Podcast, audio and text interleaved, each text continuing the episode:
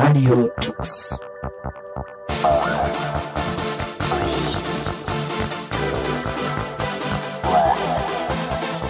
The German Linux Radio, the German Linux Radio. Hallo und herzlich willkommen zur Radiotux-Sendung Februar 2013. Februar 2013? Ja, wo ist denn bitte die Januarsendung hin? Nun, die gibt es in diesem Jahr nicht. Das hat auch gar keinen spektakulären Hintergrund, sondern liegt einfach daran, dass wir damit aufhören wollten, die Sendung immer am letzten Tag eines Monats zu veröffentlichen und trotzdem nach dem Monat zu benennen. Deshalb erscheinen Sendungen jetzt immer Mitte des Monats und tragen somit den Namen auch zurecht. Diese Sendung ist also Mitte Februar 2013 erschienen. So ein Jahreswechsel ist ja jedes Mal der Anfang von einem kleinen neuen Kapitel. Und das letzte dieser Kapitel, das haben wir erfolgreich hinter uns gebracht. An dieser Stelle möchten wir uns noch einmal ganz herzlich bei all den Hörern bedanken, die uns hören und unterstützen, die Menschen, die so freundlich sind, mit uns zu sprechen, und den Firmen, die uns in unserem Tun unterstützen. Das ist die Firma Tarent und die Firma Manitou, die für uns den Server bereitstellt. Euch allen vielen, vielen Dank. Jahresanfang, das ist Fostem-Zeit. Ansgar stand Ingo dazu Rede und Antwort. Am 2. und 3. Februar trafen sich die europäischen Hacker zur Open Source Konferenz der FOSDEM in Brüssel. Es war an der Universität de Libre in Brüssel und äh, Ansgar war dort. Hallo Ansgar. Hallo Ingo. Ja, erstmal, warst du zum ersten Mal da? Nee, zum zweiten Mal mittlerweile, ja. Ähm, ja, und immer wieder gern. Immer wieder gern, ist schön da, ja? Ja, sehr schön. Lohnt sich auf jeden Fall. Mhm. Ähm, was hast du da gemacht? Also hast du, hast du auch einen Vortrag gehalten oder warst du jetzt nur als ähm, ja, Zuschauer sozusagen da?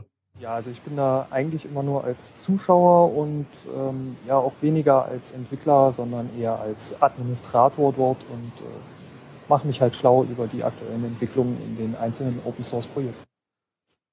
Wie kommt man denn überhaupt nach Brüssel? Fährt man da mit dem Zug hin oder mit dem Auto oder fliegt man oder?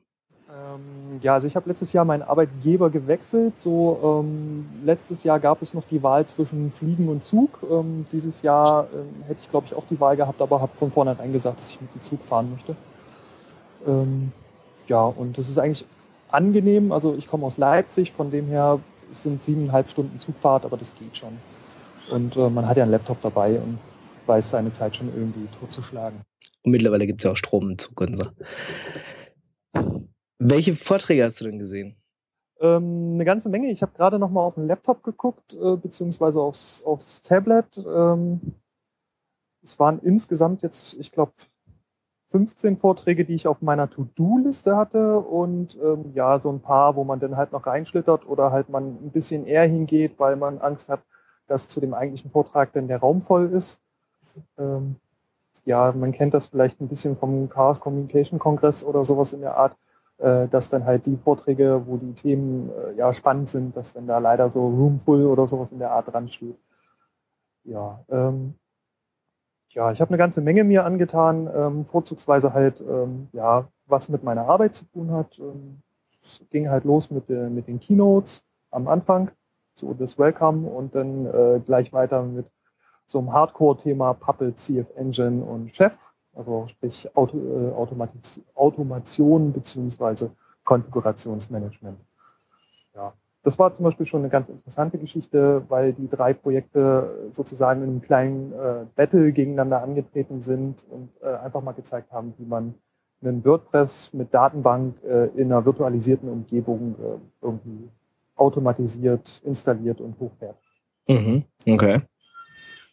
Ja, das war dann gleich einmal so ein Gewaltmarsch. Ähm, ja, dann zweites Thema ging dann gleich weiter. Learning to Automate. Ähm, das war dann ähm, von dem Herrn, der das äh, Chef vorgestellt hat. Ja, Automated OS Installation war dann auch noch so ein Thema, wo ich, äh, was ich mir angetan habe. Ähm, ja, und dann ging es ähm, gleich weiter mit Virtualisierung. Ähm, da habe ich mir Ganeti 2.7 und äh, die Hintergründe angehört. Ähm, ja, für die Leute, die Garneti nicht kennen, es ist ein von Google initiiertes Virtualisierungscluster-System. Ähm, ja, im Grunde genommen, ähm, ja, VMware ESX ähm, ist vielleicht vergleichbar. Ähm, es ist halt keine Cloud-Infrastruktur, sondern eher die Möglichkeit halt äh, Server zusammenzuschließen, um über diese Server hinweg virtualisierte Maschinen hochverfügbar zur Verfügung zu halten. Sehr interessantes Thema, da bin ich mittlerweile aufgrund meiner Arbeit auch ziemlich aktiv im Projekt. Zu sagen, äh, schon auch, auch aus privatem Interesse letztendlich sehr gerne hingegangen bin. Also codest du da auch mit ein bisschen, oder? Ja, Coden kann man an der Stelle nicht sagen. Ich, ich reiche mal ab und zu mal ein Feature-Request oder einen kleinen Mini-Patch ein, aber ja, ich. Okay. Jetzt ähm, ist es ja eine Open Source Konferenz, das heißt, ähm, sind ja treffen sich natürlich auch Entwickler, äh, hacken an irgendwas rum und bringen dann ähm, eine neue Version von irgendwas raus oder treffen sich zumindest mal um äh, den weiteren äh, Fortgang ihres Projekts zu besprechen und sowas alles, ne? Da gibt's extra Dev Rooms, wo sich die dann treffen. Hast du mal in einen reingeschnuppert oder? Ja, also ähm, ich war bei, bei den Python-Geschichten mit drin ähm, oder habe es zumindest probiert. Das Problem an den Geschichten ist halt, dass es im Gegensatz zu vielen anderen Konferenzen ähm, sehr, sehr professionell teilweise zugeht. Also im Sinne von, äh, wenn man dann in den Python Dev Room reingeht, dann ist da halt äh, der Erfinder von Python mit dabei. Und äh, so ist halt auch das Niveau. Ich persönlich bin jetzt nicht der Python-Hacker schlechthin, sondern ich habe mir die Sprache so ein bisschen selber beigebracht, notgedrungen. Und ähm, ja, ich verstehe den dort halt wirklich nur noch Bahnhof. Also das ist äh, auf einem Niveau, was ähm, ja mit, mit den Linux-Tagen oder den Chemnitzer Linux-Tag äh, nicht zu vergleichen ist. Ähm, ja, und dann ist halt alles auch grundsätzlich in Englisch, äh, denn äh, ja, da muss man halt der Sprache auch noch teilweise sehr mächtig sein, dass, dass man denn da noch mitkommt. Mhm, also es ist schon eine große internationale Konferenz dort. Ich glaube, was über 5000 Leute waren da, wenn ich das. Ähm, ja, das über 5000 äh, ist im Grunde genommen nur so, so äh, eine Abschätzung, weil ähm, es gibt keine Registrierung oder sowas in der Art, keine Voranmeldungen. Die Konferenz selber kostet auch nichts. Das heißt, wer da hin möchte, der fährt da hin und sieht zu, dass er irgendwie einen Übernachtungsplatz findet und ist dann halt auch da. Äh, also aus dem Bauch raus würde ich sagen, es sind immer deutlich über 5000 Leute da. Und es findet ja an der Universität äh, statt, also da wird auch genug Platz sein, ja? Ähm, also die, die Universität äh, stellt jede Menge Räume zur Verfügung, ähm, unter anderem halt die drei größten Hörsäle, die sie haben. Und ich würde mal so sagen, in jeden Hörsaal gehen alleine schon 3000 Leute rein. Und die waren noch mal nicht mal voll. Die sind äh, gerade zu den Keynotes eigentlich auch immer voll, ja. Wer, wer hatten die Keynotes gehalten? Also waren irgendwelche äh, interessanten, erwähnenswerten Leute da? Ja, ich muss mal ganz kurz in meinen super tollen äh, Spickzettel gucken. Spickzettel gucken. Also ähm, How to Make a Jenkins Community, das wurde dann, ähm, ich kann die Namen immer ganz schlecht aussprechen, äh, von äh, einer Dame aus der Jenkins Community gemacht. Äh, the Devils äh, is in the Details. Äh, das war Amelia An Andersdotter oder sowas. Also äh, kenne ich eigentlich auch nicht. Und dann The Keeper of the Secrets. Ähm, das sind so die, die Keynotes gewesen. Ähm, ursprünglich hat auch der Jak äh, Jakob Applebaum eine Keynote halten sollen, aber die ist dann irgendwie ausgefallen. Der ist dann schon mal eher bekannt aus dem Tor-Projekt. Ähm, ja, also es ist halt, ähm, ich sag mal, mit den Keynotes nimmt man sich dort vielleicht auch nicht ganz so ernst. Wobei die Themen halt schon spannend sind. Hm, also es geht eher um äh, Zusammentreffen, zusammen entwickeln, äh, Ideenaustausch und sowas. Ähm, genau, darum geht's halt eher. Und ähm, ja, man muss dann teilweise auch leider sagen, es ist dann halt, äh, es wird halt von, von so ein paar großen Sponsoren äh, sozusagen finanziert, die ganze Geschichte, unter anderem von Red Hat. Und äh, Red Hat äh, bucht dann sozusagen einen kompletten Hörsaal mehr oder weniger nur für sich. Also da ist ganz wenig anderes und die machen dann dort die, die ganze Cloud-Infrastruktur, kauen die sozusagen durch, aber immer nur aus der Red Hat bzw. Fedora-Sicht, äh, was ein bisschen sehr schade ist und teilweise auch sehr eintönig. Es ist, es ist interessant, was, was Red Hat alles möglich macht, aber es ist halt sehr einseitig an der Stelle. Mhm. Das ist so vielleicht so, so ein Kritikpunkt, den man einfach mal auch sagen muss. Auch wenn es sonst äh, sehr umfangreich ist. Mhm. Gab es sonst noch andere Kritikpunkte oder hat sonst alles fun gut funktioniert? Ja, es funktioniert halt ähm, so, so wie, ja, es ist halt insgesamt ein bisschen chaotisch, weil das halt äh, nicht so vorneweg planbar ist alles, aber ähm, ja, es sind eine ganze Menge an Volunteers da und äh, es wird halt versucht, an allen Ecken und Enden, äh, wenn es zu Problemen kommt, das möglichst schnell zu fixen. Also das ist schon eigentlich ganz cool. Es ist halt, äh, sage ich mal, wenn man das so ein bisschen so aus Deutschland kennt, alles ein bisschen ja relaxter. Also wenn dann da halt der Beamer nicht geht, dann geht er halt nicht und äh, dann äh, ist es halt so und äh, dann muss das halt mal äh, jetzt zwei, drei Vorträge ohne gehen, bis dann halt ein neues Kabel beschafft wurde. Achso, zwei, drei Vorträge gleich. Bei uns würde ja dann der Vortrag dann eher gekürzt werden, bis das Kabel da ist. Ja, genau. Ähm, ja, also das ist halt ähm, ja eine komplett andere Mentalität dort vor Ort. Ja.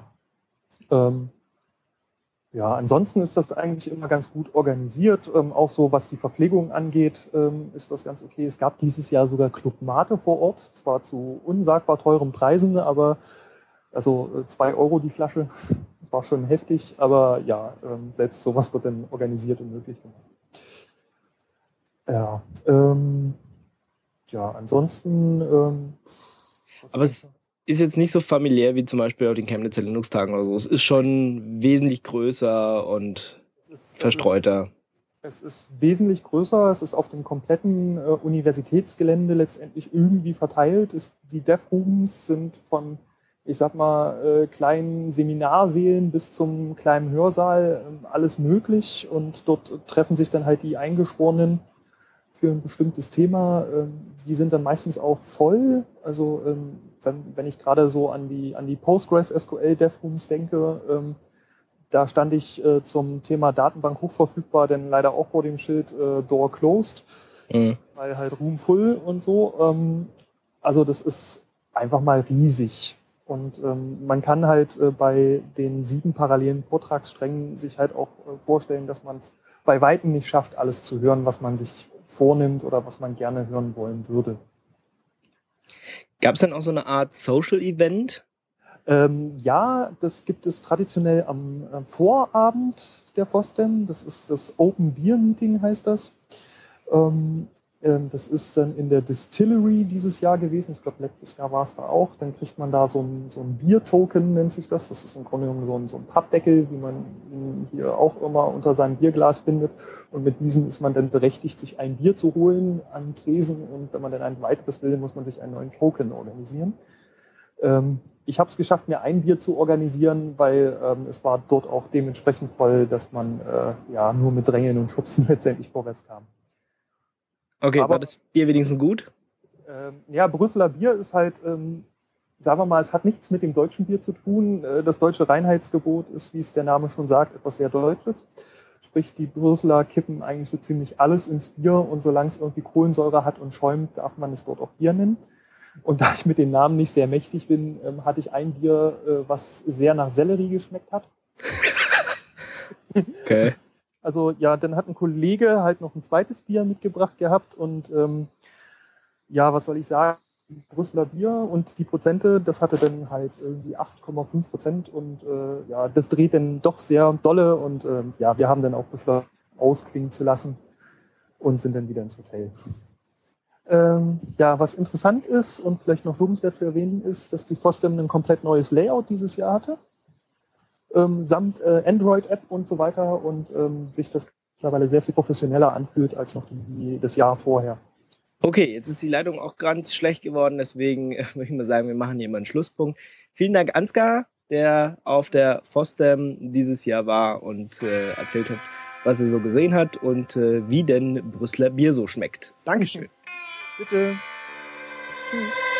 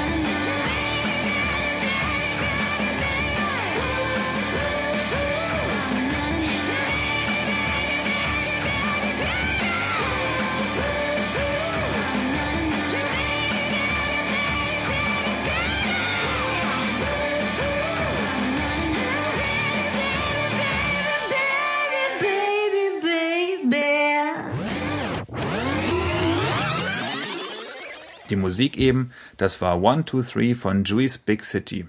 Wie immer bei uns freie Musik, die ihr frei im Internet herunterladen dürft und sollt. Den entsprechenden Link findet ihr bei uns im Eintrag zur Sendung. Eigentlich wollte ich an dieser Stelle sagen, dass wir technisch und gesellschaftlich gerade in interessanten Zeiten leben und deshalb dieses Jahr ein ganz besonderes wird. Aber seien wir ehrlich, sind nicht alle Zeiten auf ihre eigene Art und Weise sehr interessant? Über die Aussichten 2013 haben wir uns in dem folgenden Beitrag einige Gedanken gemacht. Ja, willkommen zu einer neuen Radio Tux Folge und diesmal wieder mit dabei der Ingo. Hallo. Und der Sebastian. Hallo.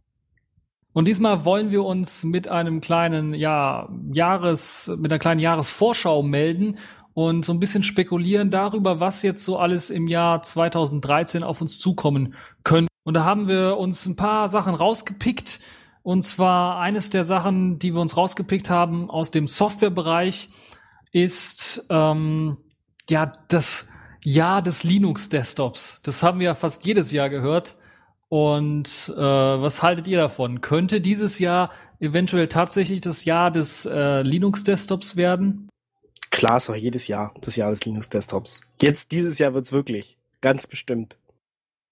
Ganz, ganz ehrlich. Wir, wir hatten ja im September 2012 hatten wir ja schon einen kleinen Desktop-Talk hier, oder so einen kleinen Talk hier im, bei Radio Tux, wo das auch um dieses Thema ging, ob Linux für den Desktop geeignet ist und so weiter. Ich denke mal, ähm, an diesem Status hat sich nichts geändert. Ja, es ist geeignet. Äh, nein, es ist leider nicht standardmäßig auf jedem PC installiert.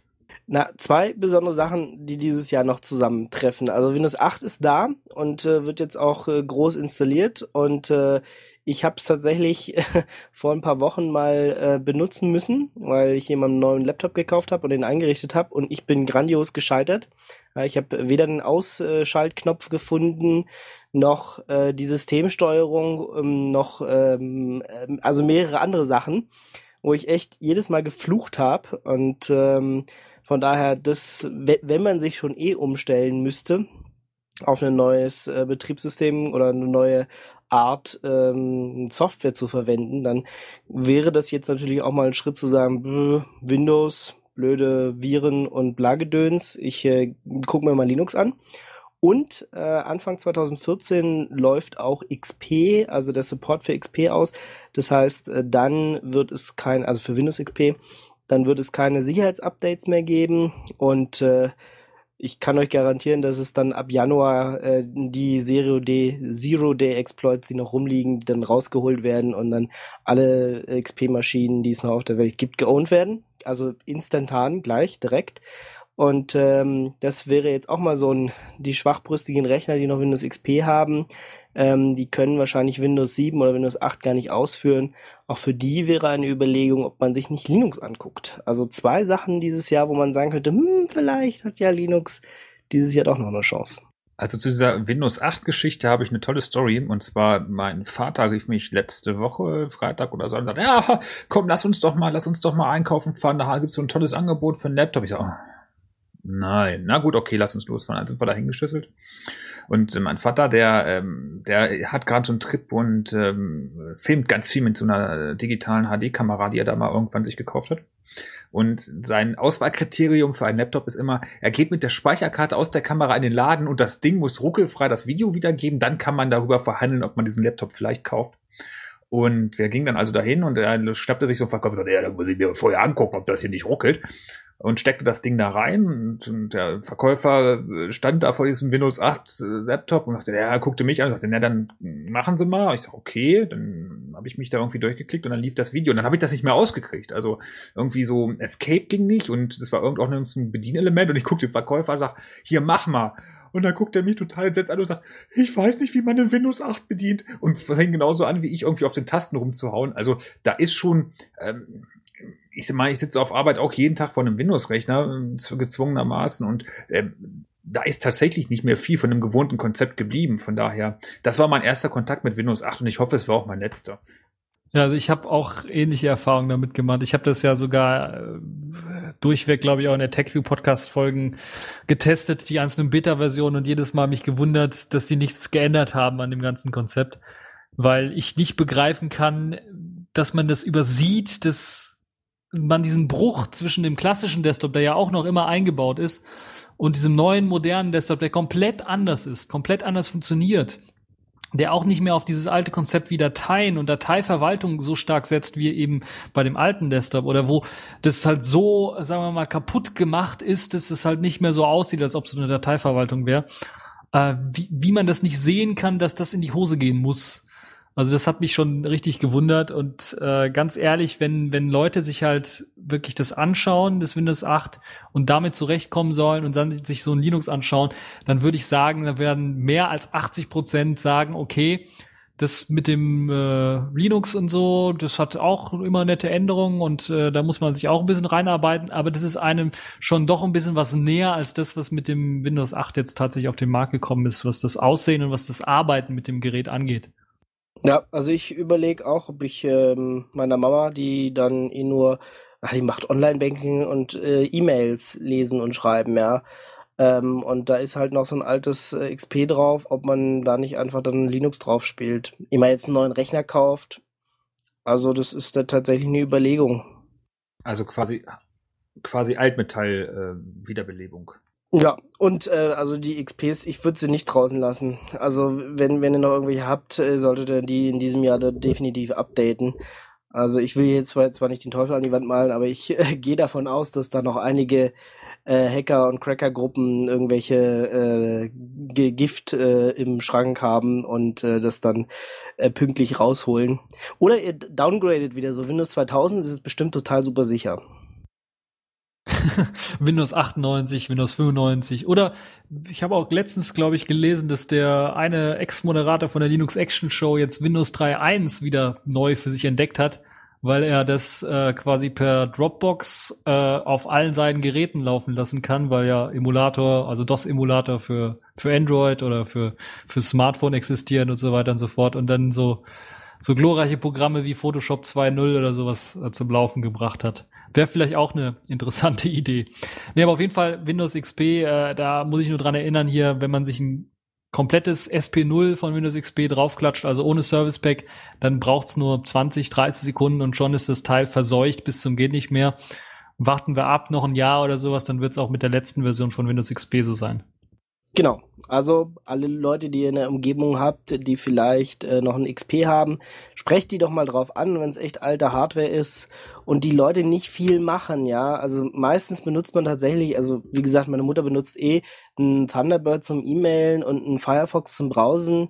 Ähm, und von daher wüsste ich jetzt auch nicht äh, große, wenn, wenn man das tatsächlich auf Linux umstellt, was sich da so groß ändern würde. Ja, also ja, könnte man mal ausprobieren. Ja, genau. Ja, das nächste große Thema, glaube ich, im, in Sachen Softwarebereich ist ähm, sicherlich ähm, Steam für Linux, das jetzt ja letztes Jahr schon Einzug gehalten hat mit der Beta-Version, jetzt immer, glaube ich, am Ende des Jahres oder jetzt Anfang des Jahres Public Beta wurde und ähm, das wird ja dazu, dafür sorgen, dass halt immer mehr Spiele tatsächlich auch für Linux rauskommen. Könnte das auch wieder so was sein, wo Leute sagen werden, ja, okay, ich habe mein Windows parallel neben dem Linux nur noch drauf installiert gehabt, weil ich eben Spiele zocken wollte. äh, um halt jetzt die Windows-Partition komplett platt zu machen und jetzt komplett auf Linux umzusteigen? Oder wird es halt auch dafür sorgen, dass Leute, die sich jetzt einen PC anschaffen, eventuell darauf achten, dass er Linux-kompatibel ist, dass die Treiber oder die Grafikkarte mit, mit, mit, mit Treibern ausgestattet äh, sind, damit man da auch Linux-Spiele ordentlich zocken kann? Ja, ist definitiv ein Grund. Also wir haben ja in, in dieser Sendung hier auch noch ähm, noch mal ein extra Teil über Steam. Ähm, und ich glaube schon, dass, ähm, dass Steam nochmal dafür sorgen wird, dass einige Leute, die vorher vielleicht tatsächlich eine, wie du gesagt hast, Windows-Partition hatten, die jetzt runterschmeißen können.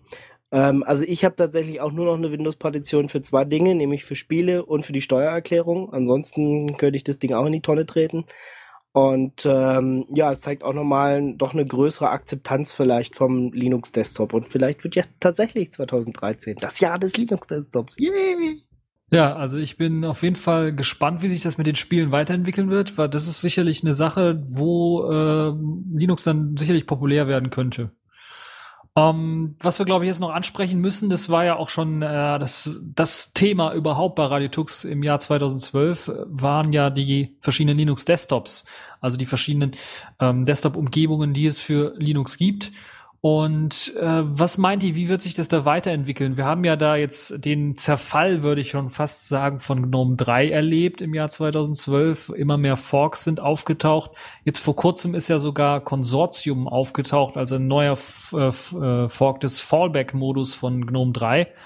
Ähm, wird sich da was tun oder werden wir GNOME 3 in der Versenkung verschwinden sehen? Schwierige Frage. Also ich da ich kein äh, GNOME-User bin, äh, ich glaube, äh, der Sebastian auch nicht, äh, ist es jetzt eine schwierige Frage. Ich glaube, dass sich diese Forks irgendwann alle äh, wieder erledigen werden und tatsächlich GNOME 3 noch übrig bleibt. Das, diese Forks, die sind ja nicht ohne Grund da.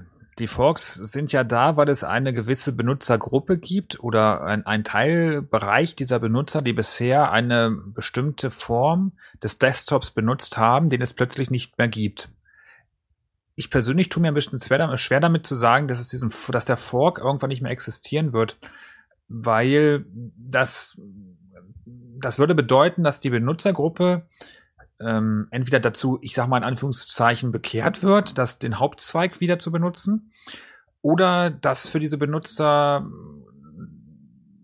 ich sag mal, gar keine Alternative mehr da ist. Und das würde ich persönlich sehr schade finden. Ich weiß, dass so ein, so ein Desktop ein großes Projekt ist, aber wenn man natürlich den den, den Anforderungen des Benutzers, die er hat, nicht mehr gerecht wird, weil man das Konzept so ändert oder äh, Teilbereiche aus dem Desktop entfernt, die der Benutzer gerne möchte oder gerne haben würde, dann dann ist, glaube ich, so ein Fork durchaus angebracht. Das ist nicht nur bei Desktop-Umgebungen so, das ist doch genauso bei Distributionen so oder bei anderer freier Software.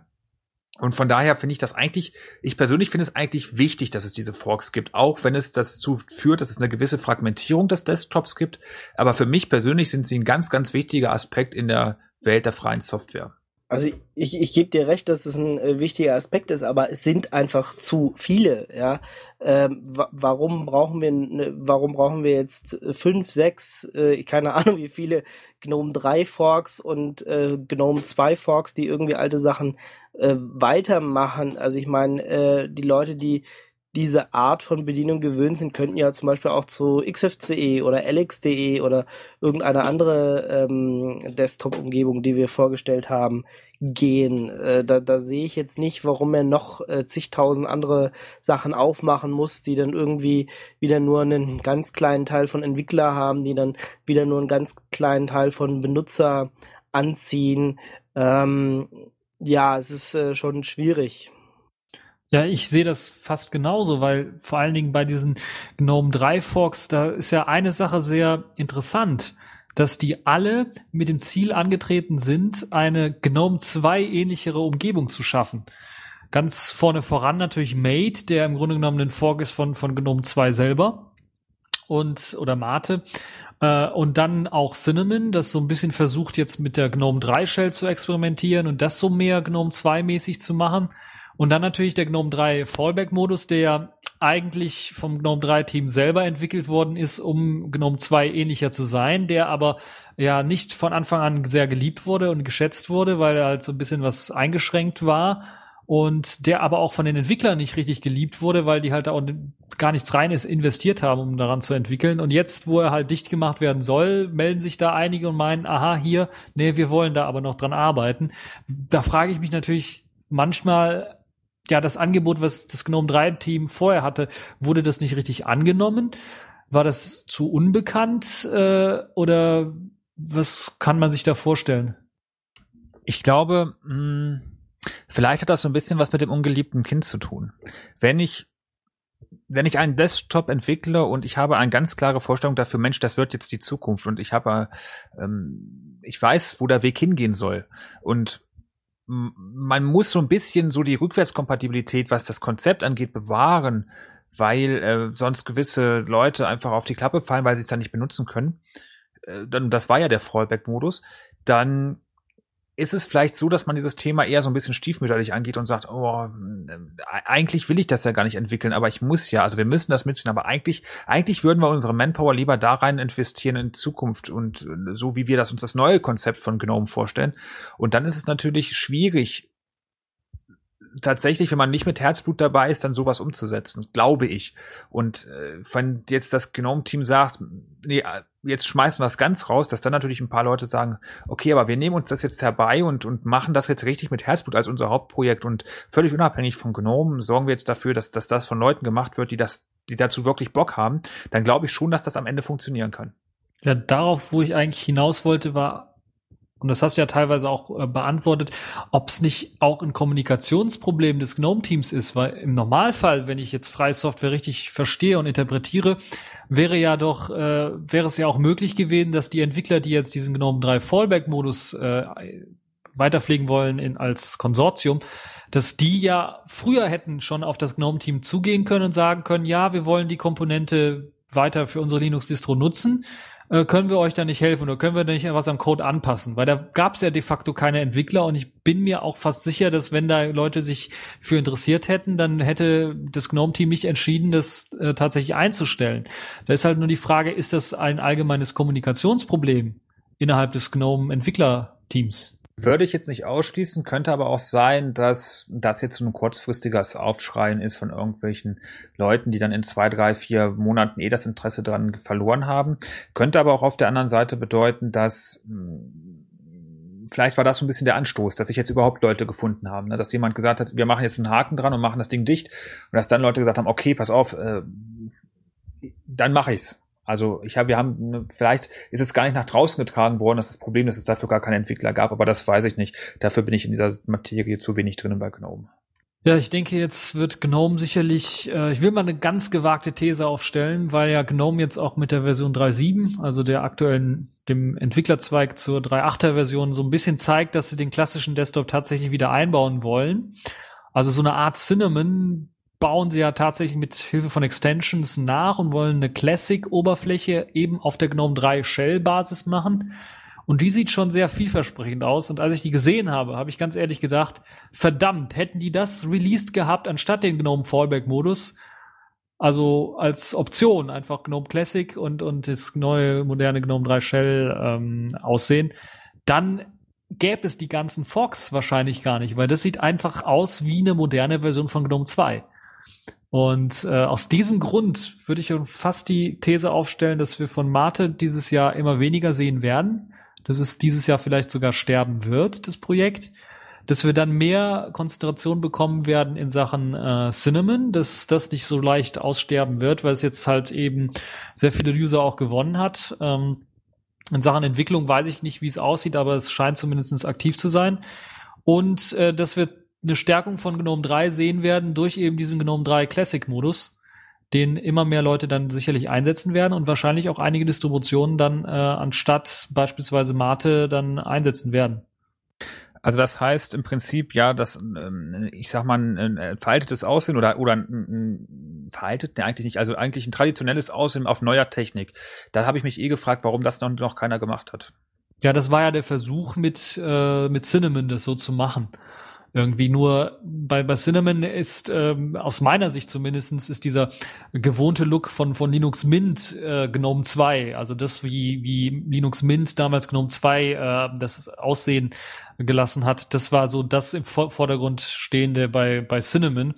Oh, und ist dieser typische GNOME 2 Look mit, mit zwei Panels, also oben einem Panel mit Anwendungen, Orte und System und unten einem äh, Panel mit, mit, mit Taskleiste, dass das eigentlich nicht umgesetzt worden ist von Cinnamon. Das ist sicherlich auch möglich, aber das ist nicht der Hauptfokus und das sieht man auch bei den aktuellsten Cinnamon-Versionen, dass das dieses Zwei-Panel-Layout, wie eben äh, damals GNOME 2 funktioniert hat, nicht so richtig funktioniert.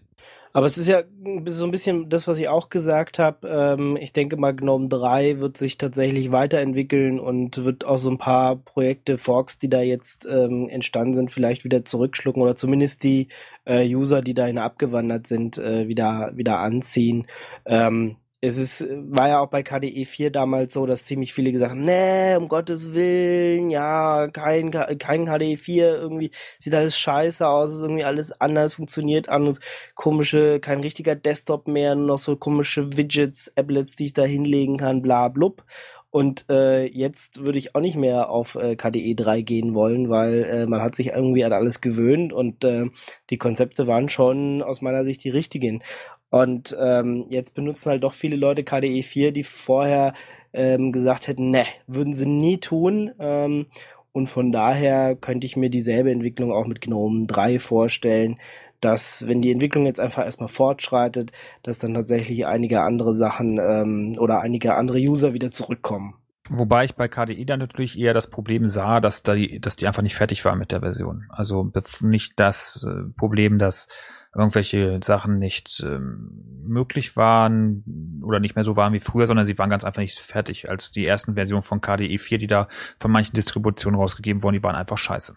Da hat das KDE-Team einfach, glaube ich, ein Kommunikationsproblem gehabt, ein Publicity-Problem gehabt, weil die einfach eine 4.0-Version ähm, rausgebracht haben die eigentlich nur für Entwickler war, aber das halt nicht irgendwie richtig kommunizieren konnten. Weil eigentlich eine neue Version, wenn die rauskommt, 4.0er Version oder sowas, dann muss sie halt schon fertig sein. Und es war einfach eine Entwicklungsversion, es war eine Alpha-Version, die da rausgebracht wurde.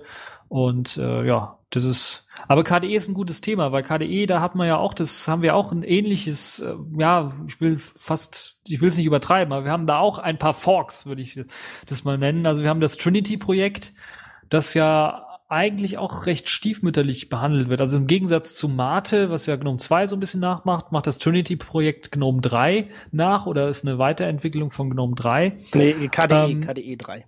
Äh, von, von KDE 3 meine ich, ja. Und bei, bei, bei, äh, beim Trinity-Projekt, ich habe da noch keine Distribution gefunden, die das tatsächlich auch einsetzt. Und ich glaube, da war es auch ein halbes Jahr still, da gab es eine neue Version. Aber ansonsten ist es ja doch fast schon tot, würde ich fast behaupten, oder? Also du kannst zumindest auf der Webseite von denen äh, für alle möglichen Distributionen von OpenSUSE, Arch Linux, Mageia, bla blub, alles äh, runterladen und dir installieren.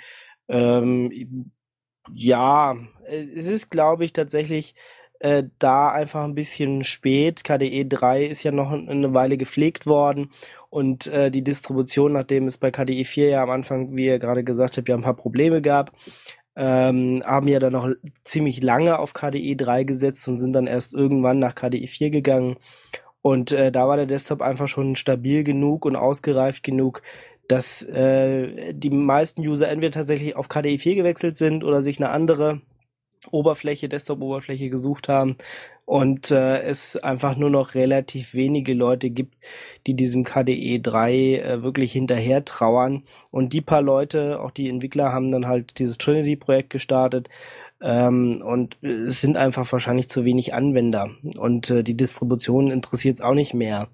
Ja, und ähm, weil es einfach schon, der Zug ist schon abgefahren, würde ich mal sagen. Ja, dann, also das denke ich auch genauso. Also Trinity ist äh, aus meiner Sicht toter als Mate es je sein wird, weil Trinity sich ja auch richtig verscherzt hat mit äh, KDE-Entwicklern. Und ich glaube, Mate hat das ja nicht gemacht bisher mit den GNOME-Entwicklern. Ähm, und naja, müssen wir mal schauen, aber ich glaube, Trinity wird dieses Jahr vielleicht nicht komplett sterben, aber es wird in der ja, Bedeutungslosigkeit verschwinden. Und ob wir dann noch eine neue Version se sehen werden, das wage ich mal sehr zu bezweifeln. Aber dann gibt's ja noch so ein anderes kleines äh, Projektchen, das nennt sich Razer Qt. Das ist ja im Grunde genommen ein kleiner Desktop, der so ein bisschen an LXDE erinnert, nur in komplett in Qt geschrieben ist. Könnte man das auch als eine Art, ja, Fork von KDE bezeichnen, weil es ja der einzige andere Desktop ist, der eben Qt einsetzt. Ja, als Fork würde ich es jetzt auch nicht richtig bezeichnen. Es ist natürlich auch noch stark in Entwicklung. Ja, es ist jetzt noch nichts, wo ich, wo ich sagen würde, es ist fertig, äh, setzt es mal ein. Ähm, ähm, du hast gesagt, ja, LXDE ähnlich, es verbraucht halt we sehr wenig Speicher, aber ähm, KDE und auch GNOME sind ja schon noch mal andere Projekte als jetzt zum Beispiel ein LX.de oder als jetzt ein Awesome oder wie auch immer. Ähm, da gehört ja schon immer noch viel, viel ringsrum dazu, viele Programme, ähm, ja, so ein Word-Ersatz, einen Musikplayer und was weiß ich alles. Und soweit ist äh, dieses Razer Qt ja jetzt noch nicht. Und ähm, zurzeit ist es einfach mal eine nette äh, Demo sich anzugucken, dass man ähm, das Ganze auch, ähm, also Qt5 oder Qt 5 auch mit wenig Speicher irgendwie auf ähm, älteren Rechnern zum Laufen kriegen kann, ohne dass man so viel Speicher braucht wie so ein aktuelles KDE 4. Aber ja, so richtig, wo da der Weg hingeht, kann ich jetzt auch noch gar nicht sagen. Ähm, sieht erstmal nett aus, aber so richtig sinnvoll, hm, weiß ich nicht. Also ich habe irgendwie das Gefühl auch, wenn es um KDE geht, und um GNOME geht, wenn man das so ein bisschen vergleicht, ist ja interessant, dass bei KDE, obwohl es ja auch ganz zum Anfang den Aufschrei gab, es dann doch nicht so in Fox zerfallen ist, wie man das vielleicht befürchtet hat, sondern dass es ja Trinity ja auch recht spät dann erst kam und dass jetzt mit, mit Razer Qt ja erstmal jetzt ein Versuch erstmalig gestartet wurde, überhaupt irgendwie eine Alternative vielleicht auf Qt-Basis zu schaffen. Die Frage ist natürlich, warum ist das Ganze so? Spielt da vielleicht auch eine Rolle, dass KDE jetzt allgemein ja der Begriff KDE jetzt sich nicht nur auf die Software bezieht, sondern eher auf eine Community, auf eine Gemeinschaft, also dass KDE relativ früh damit begonnen hat, auch äh, wieder darauf zu setzen, äh, die Gemeinschaft zu betonen und dass das bei GNOME so ein bisschen fehlt? Also mir persönlich fehlt da jetzt einfach der Einblick in die äh, GNOME-Community. Ähm, von daher ist, ist, ist es schwierig jetzt zu sagen. Ähm, also ich denke, bei KDE ist es tatsächlich so, was ich ja gerade schon gesagt habe, mehrere Distributionen sind erst später auf KDE 4 gegangen und äh, da gab es einfach nicht mehr das Bedürfnis, äh, wirklich noch so ein Fork zu haben, der irgendwie funktioniert auf älteren Systemen und ähm, mittlerweile tut KDE 4 ja auch überall, wo es tun soll. Von daher, ja, ähm, ja, das ist schwierig zu sagen. Und bei, bei GNOME, GNOME Community, seitdem Ubuntu natürlich auf Unity gegangen ist, ist es auch noch mal ein bisschen schwieriger. Vorher war das ja so äh, die leuchtende Distribution mit, äh, mit GNOME und äh, da gab es natürlich nochmal einen Peak und da war GNOME wieder eins der meist eingesetzten ähm, Desktop-Oberflächen. Das ist jetzt natürlich äh, doch nochmal anders, nachdem ähm, Unity draußen ist und es einfach noch mehr zerfallen ist als vorher. Also ich finde aber trotzdem dieses Razer Qt sehr wichtig. Ähm, genau nämlich aus dem Grund, was Leszek gesagt hat, indem es nämlich zeigt, es geht auch alles mit weniger Speicherhunger. Und das ist natürlich auch etwas, was, ähm, das ist so ein bisschen Konkurrenzkampf natürlich. Die, die zeigen jetzt, es geht. Und da muss natürlich KDE auch gucken, okay, verdammt, äh, wir können jetzt nicht sagen, wir können es nicht. Wir können jetzt zwar sagen, okay, wir haben mehr Features und wir können viel mehr, aber im Prinzip ist das natürlich auch jetzt so ein bisschen Druck auf das Entwicklerteam von KDE und auf die Entwickler zu sagen, äh, macht es doch mal ein bisschen so wie die. Und ich denke mal, das ist ganz gesund, um ich sag mal, auch so ein Projekt so ein bisschen zu erden und nicht so irgendwie in, in, in Ebenen abheben zu lassen, die dann so ein bisschen unrealistisch werden kann ja durchaus sein, dass sie davon noch was lernen. Also ähm, ich weiß jetzt gar nicht, wer, wer Razer Qt entwickelt. Ähm, kann ja durchaus sein, dass sie sich den Code mal angucken und vielleicht ist ja tatsächlich ein paar spannende Sachen dabei. Aber ähm, KDE mit seinen KDE-Lips und so ist halt doch äh, schon noch größer als ähm, und äh, deswegen auch speicherhungriger als so eine ganz, ganz schlanke Desktop-Oberfläche, wie auch LXDE sie ist. Also ich würde sogar fast schon behaupten, dass ähm, das Razer Qt im Grunde genommen so ein Spiegelbild ist von KDE. Also wo das Ganze gespiegelt ist, weil bei KDE haben wir ein Ökosystem, was da geschaffen wurde. Ist gerade mit den KDE Libs, mit den ganzen Programmen, die alle sehr stark in KDE mit integriert sind, die nicht modular aufgebaut sind. Also nicht so, dass man sagen kann, okay, ich kann jetzt hier einfach mal einen äh, äh Carve-Write oder sowas einfach auf GNOME installieren, sondern muss ich tatsächlich die ganze KDE Libs Bibliothek nachinstallieren und so weiter und so fort. Und äh, jetzt kommt halt so ein Razer Qt daher, das so eher wie LXDE funktioniert, das ja sehr äh, modular aufgebaut ist. Also man hat hier paar Tools, da paar Tools, man kann das austauschen, man kann das austauschen und das ähnliche Konzept irgendwie fahren möchte, eben auf Qt-Basis. Dem fehlen natürlich aber dann auch noch Programme und ähm, ich glaube, dieses, dieses Modulare, das hat jetzt KDE auch so langsam begriffen, zumindestens ähm, mit Qt 5, das ja auch modularer geworden ist, könnte es durchaus sein, dass jetzt das KDE Platforms 5, so wie es ja heißen wird, dann, äh, was ja dann auch sicherlich im Laufe des Jahres dann äh, weiterentwickelt wird, dass dann das äh, auch sehr stark modular aufgebaut sein wird und dass wir dann KDE Libs, das KDE Libs so zerfallen wird in einzelne kleine Pakete und dass es in Zukunft eventuell möglich sein wird, die Schätzchen, die Programme, die richtig gut laufen, tatsächlich auch ohne sich den ganzen Ballast von KDE nachinstallieren zu müssen, man diese dann auch beispielsweise auf dem Razer Qt oder so einfach nachinstallieren kann und laufen lassen kann. Das wäre, glaube ich, eine ideale Situation. Ja, wäre eine gute Entwicklung. Also wäre schön, das zu haben. Gucken wir mal, was da die Zukunft bringt. Ja, gehen wir mal ein bisschen weg von den äh, Desktops wieder hin zu Software. Und da ist ja eine Software-Sparte eigentlich so ein bisschen was vernachlässigt worden, würde ich mal fast behaupten. Das ist so die Audio-Video-Bearbeitungssparte. Audio vielleicht nicht so sehr, aber eher die Videobearbeitungssparte. Da gab es ja nichts so richtiges Professionelles. Ähm, bei Audio haben wir ja Ardour beispielsweise, was richtig professionelles. Wir haben für semi-professionelle vielleicht ein bisschen Audacity. Und in Sachen Videoschnitt gab es halt KDE Live eine lange Zeit in einer sehr instabilen Version. Jetzt mittlerweile bei, bei den letzten Versionen ist es sehr stabil und auch sehr gut geworden. OpenShot. Wir haben Blender, das so ein bisschen versucht, in die 3D-Animationsgeschichte und Ecke reinzurücken. Aber wir hatten nicht so ein richtiges, ja, Profi-Videoschnitt-Programm. Und das könnte sich jetzt im Laufe des Jahres ändern. Zumindest gab es ja schon eine Closed Beta davon.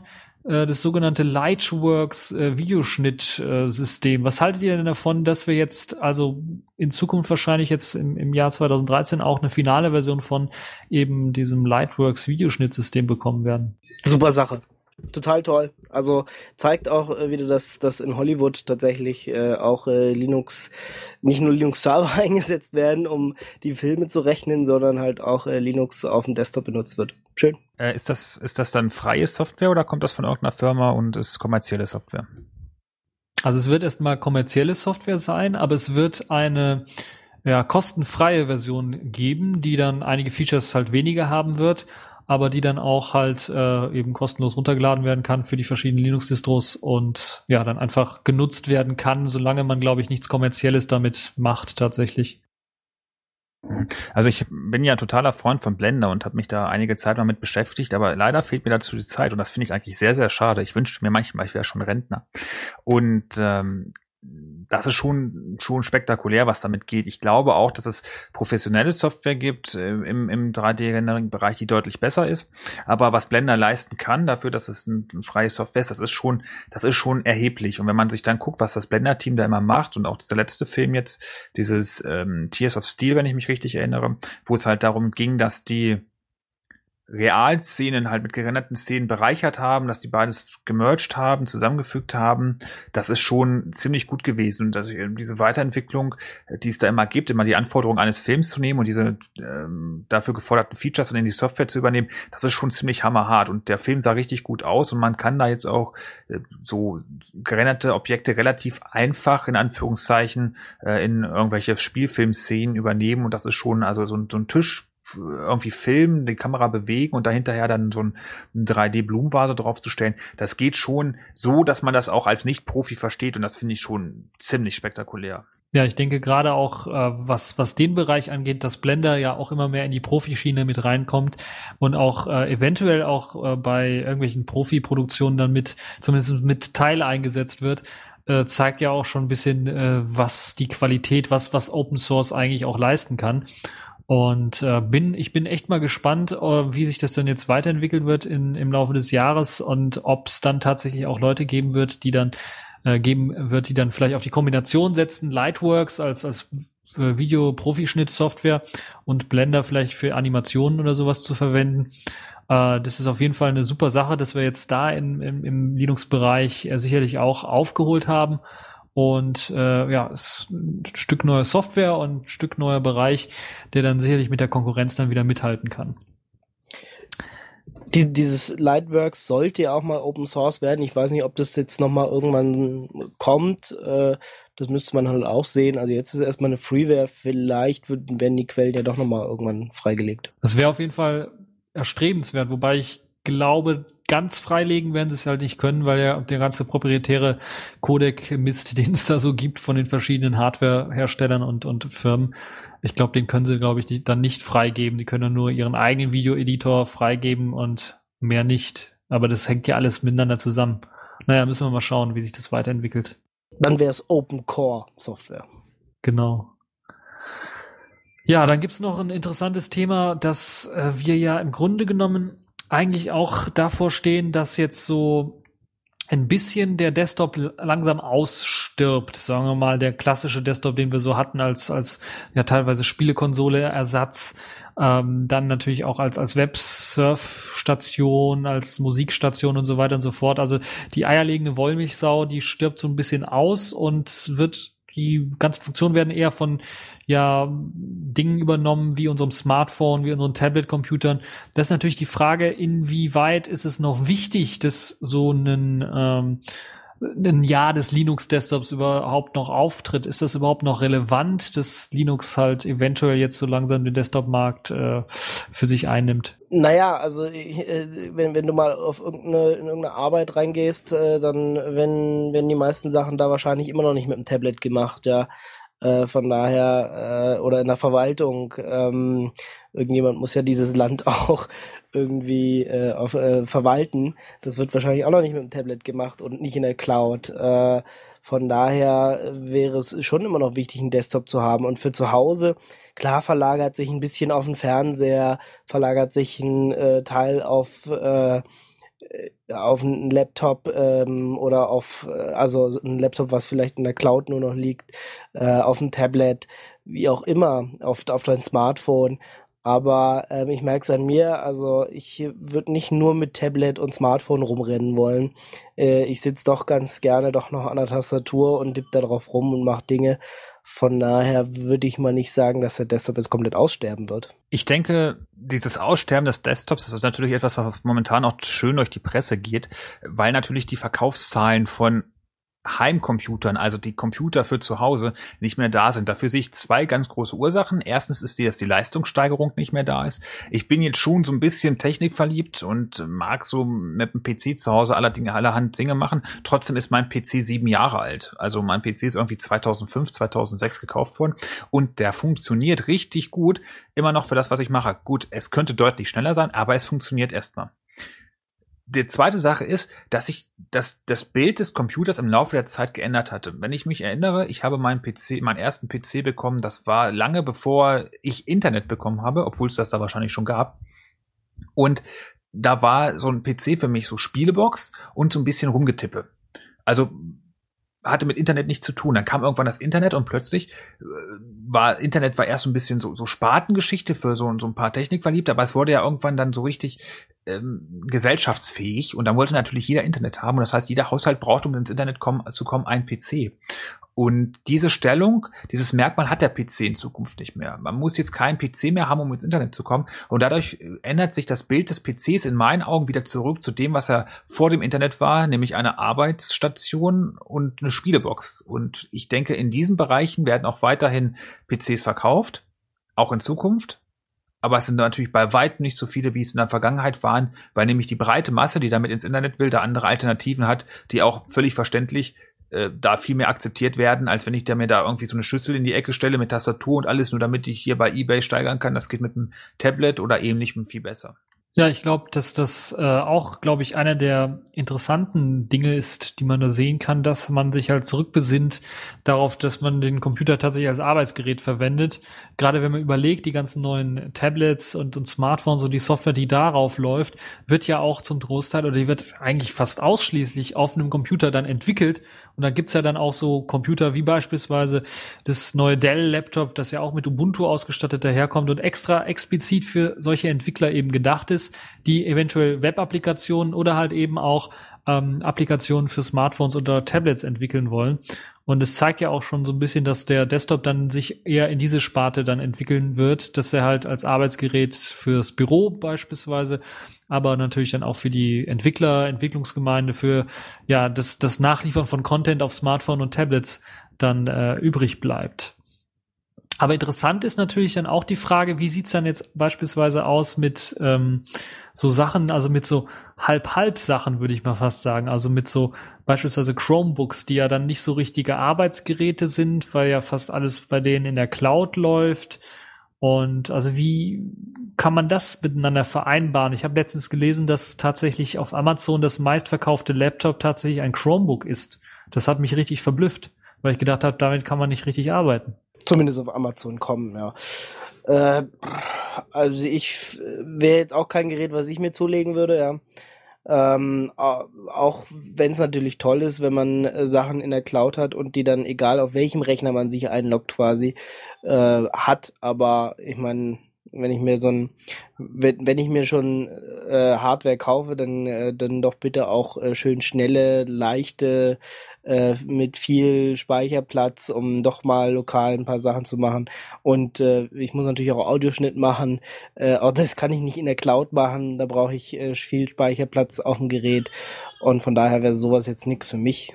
Aber für die breite Masse, wenn die wollen ein kleines technisches Gerät, was ihren Anforderungen genügt, und ob da jetzt eine Festplatte drin ist oder nicht, oder ein Speicherchip, der einfach nur ins Internet verbindet oder sowas, das ist ja egal. Hauptsache es funktioniert. Und wenn das nur Leute sind, die das Ding brauchen, um viermal im Jahr irgendwie einen Brief zu schreiben, bevor ich dann eine elektrische Schreibmaschine kaufe, dann kaufe ich mir doch lieber so ein Ding. Ja, das könnte auch einer der Gründe sein, weshalb man dann jetzt so ein bisschen auch versucht, dann die ganzen ja Chrome OS äh, das waren eigentlich Web-Applikationen, ähm, dadurch versucht zu bereichern, indem wir dann auch äh, Android-Apps zulässt bald auf Chrome OS also das ist auch eine, ja, ein Versuch, der eher zeigt, wohin das Ganze mit, mit dem Chromebook hingehen soll, dass es eher eine Art Tablet mit Tastatur und Maus wird als ein richtiger PC. Jetzt ist natürlich interessant, wie könnte sich das eventuell auf die Verbreitung von, ähm, vom, von Linux auf, auf Desktop-Geräten so ein bisschen auswirken mit Hilfe dieses Chromebooks. Ich habe ja schon erwähnt, bei Amazon.com ist es halt das Best-Selling Laptop und da ist halt natürlich die Frage, wenn jetzt ähm, Lenovo hat ja jetzt angekündigt, zusammen mit äh, Google halt ein äh, weiteres Chromebook zu bauen, das auch mit einem äh, Intel-Prozessor ausgestattet sein wird. Und es soll auch eine große Festplatte mit rein. Und es schreit ja förmlich danach, dass wahrscheinlich dann auch diese Android-Apps dann auf Festplatte installiert werden und nicht äh, online laufen werden. Ähm, könnte sich das eventuell dadurch, dass sich halt jetzt dann, weil ja Chrome OS ein Linux ist, also mehr Linux drinsteckt als in äh, Android, dass das äh, sich vielleicht dann auch dazu entwickeln wird, dass sich Leute so ein Chromebook dann kaufen, weil es billig Geld kostet und dass dann Leute tatsächlich auch mal dahin gehen und sagen, okay, ich installiere dann mal ein Ubuntu drauf oder ich probiere es mal aus mit, mit einem Live-USB-Stick oder sowas. Könnte das dann die Leute auch dazu bewegen, sowas zu machen oder was haltet ihr davon? Also ich glaube nicht, dass Leute, die sich ein Chromebook kaufen, ähm, außer vielleicht so ein paar verrückte Technikspieler, äh, da dann ein Ubuntu drauf installieren ähm, oder das mit einem USB-Stick machen. Wenn, wenn die sowas kaufen, dann einfach, weil es billig ist und weil sie halt wirklich nicht sehr viel machen mit einem Rechner und äh, das einfach verwenden und da ist ihnen glaube ich auch egal, was da drauf ist. Wenn jetzt Google gesagt hätte, wir machen äh, keine Ahnung, wir machen das mit Windows irgendwie so, außer dass es aussieht wie Windows, würde es wahrscheinlich auch keinen jucken. Ähm, ich glaube, dass die Hersteller versuchen werden, das nach Möglichkeit zu verhindern. Ich habe so das Gefühl, dass das so ein bisschen so sein könnte wie bei Amazon der Kindle. Der Kindle ist ja ein Gerät, wovon Amazon ganz ehrlich sagt, okay, passt auf, damit wollen wir gar kein Geld verdienen, weil wir möchten gern, dass ihr das benutzt, um bei uns zu kaufen. Und wenn ihr das tut, dann verdienen wir damit Geld. Ich könnte mir vorstellen, dass das bei Chromebooks oder anderen Geräten in dieser Klasse, die darauf ausgelegt sind, vieles in der Cloud zu machen, äh, genauso läuft. Dass der Hersteller sagt, okay, eigentlich verdienen wir Geld damit, dass ihr eure Daten bei uns lagert, wie auch immer, indem wir da Werbung einblenden oder äh, weiß der Kuckuck was. Und deshalb könnt ihr damit erstmal machen, was ihr wollt, aber ihr bitte nichts anderes installieren, weil damit nehmt ihr uns die Grundlagen, mit denen wir dort Geld verdienen.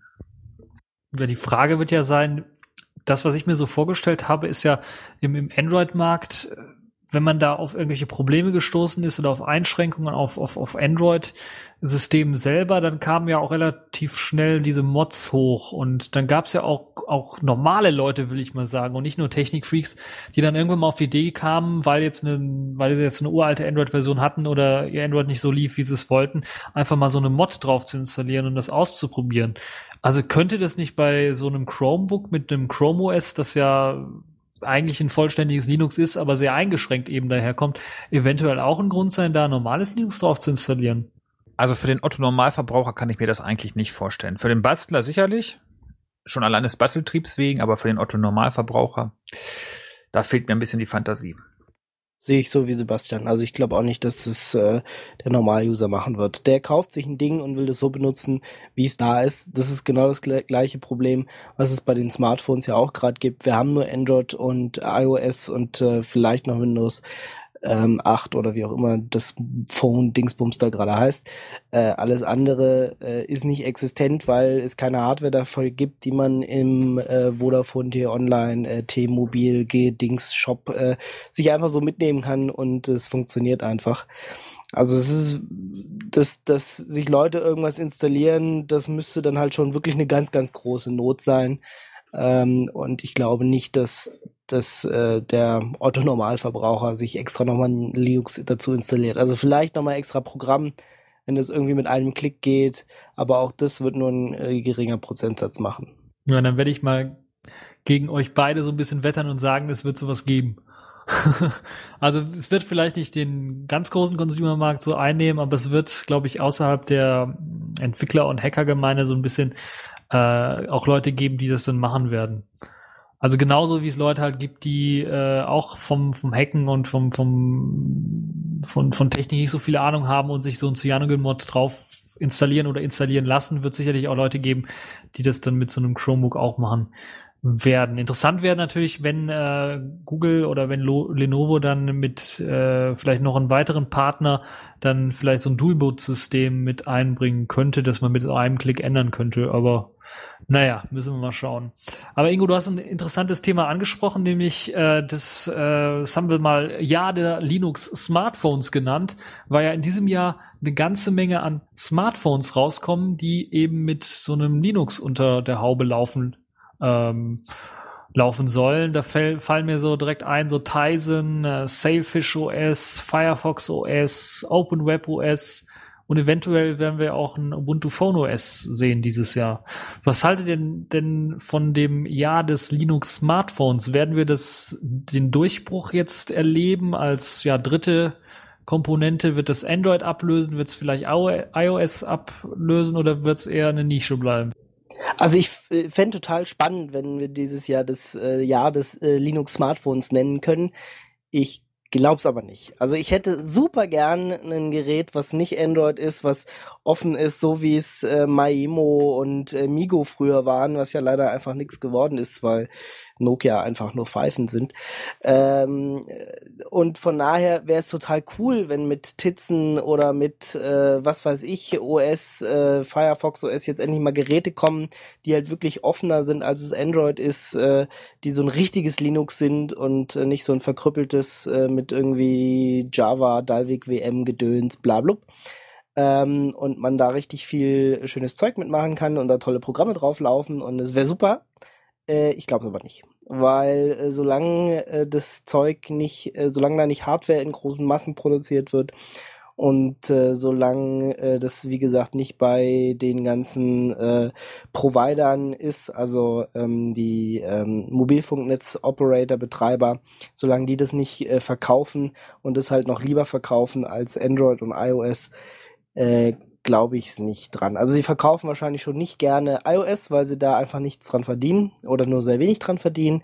Deswegen verkaufen sie schon lieber Android und äh, weil sie da einfach mehr anpassen können an dem Gerät und äh, vielleicht auch ihren eigenen Store drauf tun können oder was auch immer. Ähm, und ähm, ja, da hängt es dann halt auch bei diesen äh, Betriebssystemen davon ab, wie viel die Mobile Operator da einfach mitreden, wie viel Änderungen sie da an diesem Betriebssystem machen äh, und wie frei die dann hinterher wirklich noch sind oder wie angepasst auf äh, irgendein Netz die dann sind. Äh, ja, also ich würde es mir total wünschen, aber ich glaube dieses Jahr noch nicht. Vielleicht ja nächstes Jahr und ob es nächstes Jahr nicht schon oder ob es dieses Jahr nicht auch schon zu spät ist. Ach ja. Naja, aber zumindestens hast du ja gesagt, dass es zumindestens äh, in einer kleinen Nische doch das Bedürfnis gibt nach einem Linux, nach einem offenen, nach einer offeneren Plattform als, als Android und vielleicht auch nach einer dritten Plattform neben äh, iOS und Android, die dann halt eben diese Offenheit und dieses ja, Community-Feeling, dieses Linux-Feeling auch so ein bisschen hat.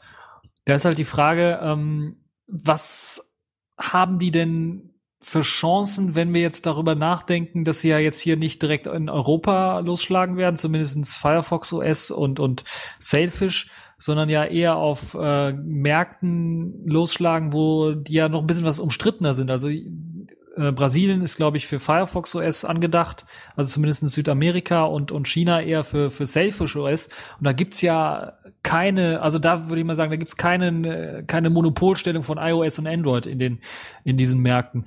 Gäbe es da nicht eine Chance, wenn sie sich da durchsetzen, dass sie dann äh, vielleicht nicht in diesem Jahr, aber dann vielleicht in dem kommenden Jahr dann ähm, tatsächlich dann äh, auch äh, in Europa, in Amerika dann äh, einen, einen Fuß fassen können. Es gibt zwei Faktoren, die dabei eine ganz wichtige Rolle spielen. Das erste, der erste Faktor, es gibt es Hersteller, die das Ding bauen, also die bereit sind, ein Mobiltelefon mit diesem Betriebssystem herzustellen.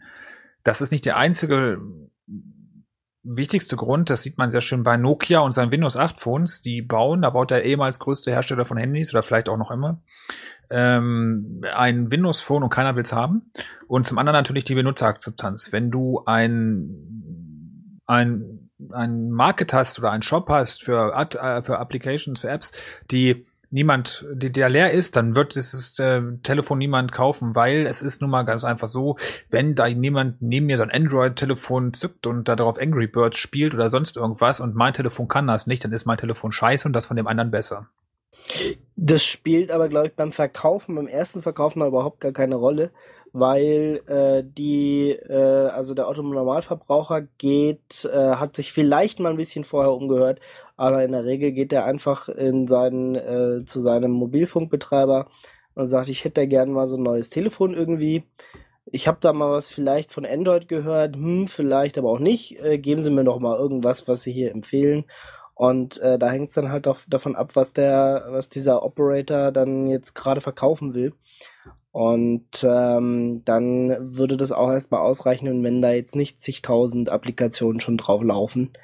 Weil, äh, ja, also die meisten Leute beschäftigen sich nicht damit und ähm, nehmen halt das, was ihnen empfohlen wird. Ja, ich glaube auch, dass die, die Apps und die Anzahl der Apps, die jetzt im Store sind äh, oder im Market sind, nicht so bedeutsam sind erstmal für die, für die Kaufentscheidung, sondern eher die Apps, die man halt standardmäßig nutzen möchte, also Telefon-App, SMS-App, E-Mail-App und der Webbrowser, die müssen erstmal stimmen. Und ich glaube, die Leute nutzen auch die ganzen äh, Apps, die, die es ja im Store gibt, die werden ja auch teilweise von den Leuten gar nicht immer benutzt, sondern ähm, wenn man so einen Otto-Normalverbraucher sieht, der benutzt drei, vier, vielleicht maximal fünf oder sechs Apps, auf seinem Smartphone und das war's dann eigentlich auch schon. Es kommen vielleicht immer mehr hinzu, aber das ist halt äh, meistens auch, äh, sehe ich zumindestens eher eine Art Daddle-Phone, also wo Leute dann ein bisschen was rumspielen, wenn sie gerade in der Bahn sitzen oder äh, gerade keine Zeit oder kein äh, gerade zu viel Zeit haben, wollte ich sagen. Äh, und äh, also irgendwie so sehe ich das Ganze eher.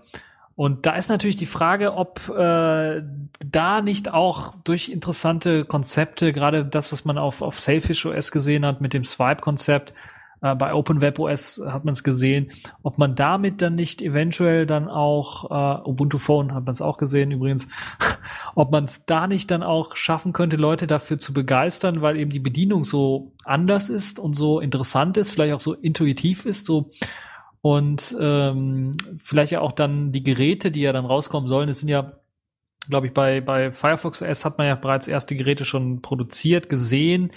Ähm, beim Ubuntu Phone wird es ja wahrscheinlich keine geben und beim Selfish OS warten wir alle gespannt drauf. Bei, bei Tizen gibt's ja auch schon so eine Demo Demophone, was aber auch noch nicht fertig ist. Also, wenn die Hardware gut aussieht, glaubt ihr, dass das nicht auch ein großer Faktor ist, äh, dass sich so ein Smartphone dann durchsetzt? Also die Kombination muss stimmen, Hardware, Software. Und äh, wie gesagt, äh, das muss in großen Stückzahlen da sein. Die Operator müssen es verkaufen. Dann setzt sich's vielleicht durch, äh, aber nicht dieses Jahr.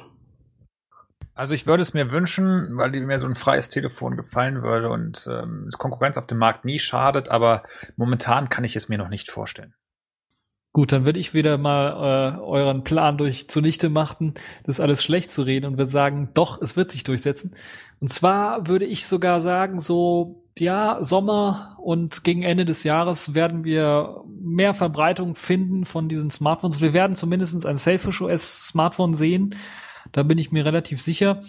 Ähm, wir werden von Samsung ein Tizen OS sehen, das äh, auch vielleicht auf einem Galaxy-Produkt vorinstalliert kommt und sicherlich dann auch in Europa irgendwann mal erscheinen wird oder zumindest da irgendwie auftauchen wird über Umwege. Und dann werden wir sicherlich eine größere interessante äh, User-Gemeinde da sehen, die sich eventuell auch um zunächst einmal um diesen Open Source Gedanken dieser Geräte dann äh, stürzen wird und dann vielleicht erstmal so freie Software, also werden sicherlich erstmal Entwickler finden oder die müssen ja erstmal Entwickler finden und dann so gegen Ende des Jahres, wenn halt eben viele Entwickler darauf äh, angesprungen sind, wird sicherlich auch dann vermehrt Leute geben, die sich eventuell auch dafür interessieren und das dann auch ähm, einsetzen werden, um, um einfach mal zu sehen, ja, hier ist was anderes, was Neues, was wir noch nicht kennen.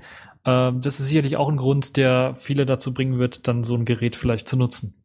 Aber so ein Ubuntu-Phone wird noch nicht rauskommen. Ne, also da bin ich mir relativ sicher, dass sowas nicht rauskommen wird. Es wird äh, Anleitungen geben, ähnlich wie beim Nexus 7, wo man sich auch ein Ubuntu nachinstallieren konnte, wird es vielleicht auch einen Installer geben äh, unter der Linux-Gemeinde, wo man einfach auf so einem Nexus-Gerät ähm, äh, sich so ein äh, ja, Ubuntu-Phone installieren kann als Image, aber so ähm, eine Hardware, Ubuntu-Phone Hardware wird es nicht geben. Da bin ich mir relativ sicher. Vielleicht wird es gegen Ende des Jahres eine Ankündigung geben für äh, nächstes Jahr, dass es dann irgendwann eine Hardware geben wird, also richtig was zum Anfassen, würde ich mal fast sagen, mit, mit Ubuntu. Aber ansonsten sehe ich da eher schwarz. Na siehst du, da siehst du doch schwarz. Also doch nicht ganz so optimistisch. nee, also das ist ja das, was ich, was ich auch gesagt habe. Also es wird dieses Jahr noch nicht das Jahr des äh, Linux-Smartphones, auch wenn jetzt endlich mal ein paar Geräte rauskommen und die ganzen Leute, die vorher dieses N900 oder N9, also diese Maimo-Geräte, Migo-Geräte noch von äh, Nokia-Zeiten benutzt haben, die müssen alle irgendwo hin und die warten alle sehnlichst auf äh, ein neues, freieres äh, Linux, mit dem man endlich mal wieder mal auf dem Telefon richtig schön äh, Sachen tun kann. Und äh, von daher hoffe ich natürlich auch, dass irgendwas rauskommt, aber ich äh, sehe das jetzt noch nicht in riesengroßen Stückzahlen, aber vielleicht jetzt 2014. Ja, man muss natürlich differenzieren, äh, was die einzelnen verschiedenen Betriebssysteme angeht. Und da ist natürlich das Ubuntu das, das Neueste und das Jüngste und da ist klar, dass es äh, dass, dass dieses Jahr nichts wird. Das hat ja Canonical selber gesagt, dass es dieses Jahr nichts wird. Und deshalb sehe ich da auch ganz klar schwarz. Bei den anderen äh, Sachen, da sind ja jetzt Ankündigungen für dieses Jahr schon vorgesehen. Deshalb würde ich das ein bisschen positiver sehen. Naja, ähm, damit wir uns nicht zu lang da mit beschäftigen oder daran aufhalten, wollen wir zu anderer Hardware kommen, die eventuell auch mit Linux ausgestattet wird oder mit Android oder sowas ähnlichem. Äh, was denkt ihr denn, wird, wird man dieses Jahr eventuell Leute ganz komische, ja, verrückte Cyborgs rumlaufen sehen mit einer Google Glass ähnlichen Brille, die dann mit sich selbst reden? Und die auf ihrer Haut äh, ein Display haben und äh, rumtippen können dann so, ja, also äh, Tastatur. Nee, glaube ich nicht.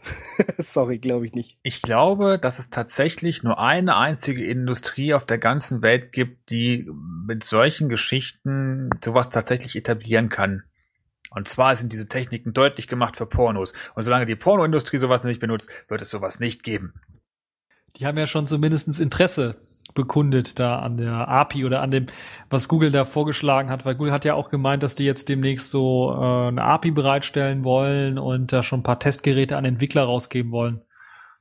Also ich kann mir das auch schlecht vorstellen. Ich könnte mir durchaus vorstellen, dass sich dann ein paar Entwickler irgendwann mal im Keller irgendwo treffen und dann äh, alle mit so einer komischen Google-Brille rumlaufen.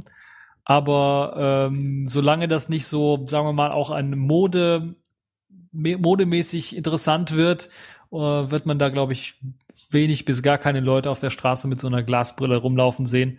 Und ich glaube auch vergleichbare Geräte, ich habe da jetzt von einem anderen Hersteller auch gehört, der da auch sowas ähnliches rausbringen soll, das jetzt schon jetzt in Q1 erscheinen soll, äh, kann ich mir ehrlich gesagt nicht vorstellen, dass sich das so durchsetzen wird. Ja, 2020 dann auf jeden Fall. Weißt du, wenn das irgendwie direkt in deine Brille, also ich, hab, ich bin ja Brillenträger, wenn das jetzt überhaupt gar nicht mehr auffällt und da einfach in meiner Brille irgendwie eingebaut wäre und die genauso leicht wäre, wie sie jetzt auch ist, ähm, dann würde ich das sofort machen. Äh, dann kann sich das auch von mir aus gleich mit meinem Telefon pairen und anrufen und mit der Statusinformation anzeigen. Bitte keine Werbung, aber sonst alles gerne. Würde ich sofort haben wollen, aber nicht dieses Jahr, nicht nächstes Jahr und äh, nicht dieses Jahrzehnt. Interessant ist ja, dass die Technik eigentlich schon da ist. Also hier so Spracherkennung, das funktioniert ja auch immer besser. Siri und, und Googles Spracherkennung, die funktionieren ja auch relativ gut. Und ich glaube, das, woran es auch scheitern wird, ist halt, dass man auch immer noch ein Smartphone braucht. Und das nur in Kombination mit dem Smartphone und eben der Funkstrecke, die wahrscheinlich über Bluetooth oder so aufgebaut wird, überhaupt dieses Google Glass Gerät funktioniert. Und das so eher eine Art Monitorersatz ist für das Smartphone mit eben einem Mikrofon und einer kleinen Kamera aber dann auch irgendwie auch so einen Preis hat wie so ein vollwertiges Smartphone oder zumindest gerüchteweise so einen Preis haben wird wie ein vollwertiges Smartphone. Und ist das sicherlich auch einer der Gründe, weshalb, weshalb das dann wahrscheinlich scheitern wird. Also ich sehe da ähm, eine ganz großes, ganz große Parallele zu etwas, das schon mal gegeben hat. Und zwar kann man ja gar nicht sowas vorausahnen, wo der Trend hingeht, auch der modische Trend oder was auch immer. Ich weiß noch, damals hieß es, kein Mensch kann sich vorstellen, mit einem Handy rumzulaufen. Dann sind irgendwann alle Leute mit einem Handy rumgelaufen, aber dann, und das finde ich viel wichtiger, dann hieß es irgendwann, und irgendwann sind wir so weit, dann können wir Handys so klein bauen, die kann man als Armbanduhr tragen. Dann braucht kein Mensch mehr eine Armbanduhr und man kein Mensch braucht ein Handy, weil man hat dann ein Handy, Armband, quasi, ne, Telefon, äh, äh, Uhrzeit wird angezeigt und du kannst damit telefonieren, so wie bei Michael Knight und äh, hier bei Kit damals, ne, in den 80ern und du musstest dir das Ding nicht mehr mit dir rumschleppen das hätte ich damals so unterschrieben, dass der Trend dahin geht. Tatsächlich laufen heute die Leute mit Telefon durch die Gegend, die irgendwie noch viel größer sind als damals äh, 1995, weil man da drauf rumtatschen will. Ich glaube deshalb, dass man solche technischen Entwicklungen, die sehr viele Menschen betreffen könnten oder würden oder sich nur rechnen, wenn sie ganz viele Menschen betreffen, gar nicht hervoraussehen kann, weil das ein Trend ist und den kann man einfach nicht berechnen. Also zumindest eine Tendenz können wir so ein bisschen geben und ich glaube auch, dass wir dieses Jahr Google Glass wird es wahrscheinlich nur bei Entwicklern geben, aber in freier Laufbahn werden wir da nichts von sehen und es wird noch paar Jährchen dauern, bis da was rauskommt. Es muss ja auch, glaube ich, irgendwie modisch zusammenpassen, weil die Prototypen, die ich jetzt bisher gesehen habe, das war ja eher nix, was ästhetisch irgendwie ansprechend war. Ja, ein interessantes Thema, was wir ja auch letztes Jahr vorausgesehen haben, waren ja die sogenannten Convertibles, also quasi ähm, Smartphones, Tablets und Computer in einem. Und da haben wir eigentlich letztes Jahr wenig von gesehen. Und ist jetzt meine Frage, werden wir eigentlich dieses Jahr was davon sehen? Äh, du meinst so Petphone und Gedöns oder was? Ja, das, was irgendwie so in die Richtung geht, dass man ein Smartphone eben auch als Tablet-PC nutzen kann und dann eventuell auch in eine Dockingstation reinstecken kann und dann als PC nutzen wird. Weil das war ja auch so eine Vorstellung, ich kann mich ganz genau erinnern, wo wir letztes Jahr uns drüber unterhalten haben, dass das äh, etwas ist, was wir uns gewünscht haben eigentlich. Äh, ja, ich war letztes Jahr nicht dabei, deswegen äh, weiß ich jetzt gar nicht mehr, was ihr da besprochen habtet. Aber äh, außer Asus weiß ich gar nicht, baut da noch jemand so so Dinge? Also Asus hat jetzt die zweite Generation von seinem Petphone rausgebracht, äh, sieht nicht schlecht aus, wackelt aber irgendwie ein bisschen. Ich könnte mir das schon vorstellen, dass das äh, dass es ähm, ja doch noch ein größerer Markt wird, aber gerade noch nicht. Das dauert wahrscheinlich auch noch ein paar Jährchen irgendwie. ähm, ich fände nicht schlecht, ja, wenn du nur noch dein Telefon hast und mit dem Telefon irgendwie einfach reinsteckst und dann äh, dein Tablet hast und wenn du an das Tablet noch äh, eine Tastatur anschließt, hast du deinen äh, Laptop. Ja, kann ich mir gut vorstellen, aber da sind wir noch nicht. Ähm, also ich kenne jetzt gerade mal nur, das dieses Asus Petphone und äh, diese Transformer Prime da Serien irgendwie, wo du zumindest ähm, eine Tastatur relativ einfach anbauen kannst. Ähm, ich finde die vom Konzept her nicht schlecht, hat sich jetzt aber nicht groß durchgesetzt. Ich denke, das wird kommen. Ich glaube, das wird kommen, weil äh, Nein, ich, ich bin mir nicht sicher, ob es kommt, aber es wäre der, die einzige Möglichkeit oder die einzige vernünftige Möglichkeit, äh, nicht die Cloud zu benutzen. Davon wird es abhängen, ob es sich durchsetzt. Wenn du deine Daten auf einem Telefon hast und hast sie direkt auf dem PC, weil es durch die Cloud synchronisiert wird, dann macht es für dich keinen Unterschied, ob du dann dein Telefon in den PC steckst oder nicht. Wenn du diese Synchronisation aber nicht möchtest, dann ist es wichtig, dass das System das kann. Ich denke mal, da wird es davon abhängen, ob es sich tatsächlich durchsetzt, ob das nämlich so gewollt ist, dass man diese Synchronisation nicht hat. Ansonsten werde ich davon, werde ich davon ausgehen, dass die Leute sagen, okay, wenn es eh synchronisiert wird, warum sollte ich da mein Telefon um Gottes Willen in den Bildschirm stecken? Da kann ich mir auch mal einen sechs Jahre alten PC hier hinstellen und braucht man ja keinen neuen kaufen und keine Dockingstation, sondern die Daten werden ja eh synchronisiert. Ja, da ist natürlich die Frage, wenn wir sowas machen, äh, werden da nicht ganze Industriezweige dann kaputt gehen, wenn wir tatsächlich solche Convertibles haben? Also gerade die PC-Hersteller oder sowas, wenn die dann als äh, weitere Konkurrenz dann jetzt ihr Smartphone direkt, äh, das Smartphone denen äh, direkt eine Angriffsfläche bietet, indem sie dann halt auch äh, als PC fungieren, indem man es einfach in die Dockingstation reinsteckt das, also das ist vielleicht auch ein interessanter Gedanke, den man, der da kommen könnte, weshalb das vielleicht auch bisher noch nicht so richtig abgehoben hat, weil die Hersteller alle Angst haben, dass denen halt eine Einnahmequelle dann so ein bisschen wegbricht und sie noch kein Konzept haben, um irgendwie das Ganze mit eben diesem Convertible-Konzept wieder einzuholen. Ach je, wenn man davon ausgeht, dann, äh, ich meine, es sind schon so viele große Industrien untergegangen, schon so viele große Unternehmen und äh, neu gekommen. Mein Gott, das ist halt der Lauf der Welt. Es ist natürlich schade, wenn die ähm, großen Unternehmen das dann irgendwie blockieren, verhindern. Ähm, ich fände es nett, sowas zu haben, aber äh, zurzeit sehe ich es sehe ich es nicht kommen. Also ich denke tatsächlich irgendwie die Leute werden tatsächlich eher mehr die Cloud benutzen. Internet wird immer schneller mit LTE und Pipapo. Ähm, dann kann man sich immer noch entscheiden, nehme ich jetzt zu Hause Device A mit, nehme ich B mit oder nehme ich C mit, ja, nehme ich Tablet, nehme ich Smartphone, nehme ich einen großen Laptop, in Anführungsstrichen groß, ähm, mit oder nehme ich alles mit oder ähm, ja, wer das Glück hat und so ein Convertible hat, äh, kann sich ja dann nur nur die entsprechenden Extensions immer mitnehmen. Ich, ich, also, ja, ich könnte mir schon sowas gut vorstellen, sowas auch selber zu haben und zu benutzen, aber ich sehe es jetzt noch nicht für die große Masse, muss ich ganz ehrlich sagen. Könnte es nicht auch eventuell daran liegen, dass es bisher noch keinen Hersteller gibt, der das so richtig so sagen wir mal, richtig gut integriert hat. Also wir haben ja nur von dem Padphone geredet von Asus, aber so ein richtig anderer Hersteller gibt's ja da nicht.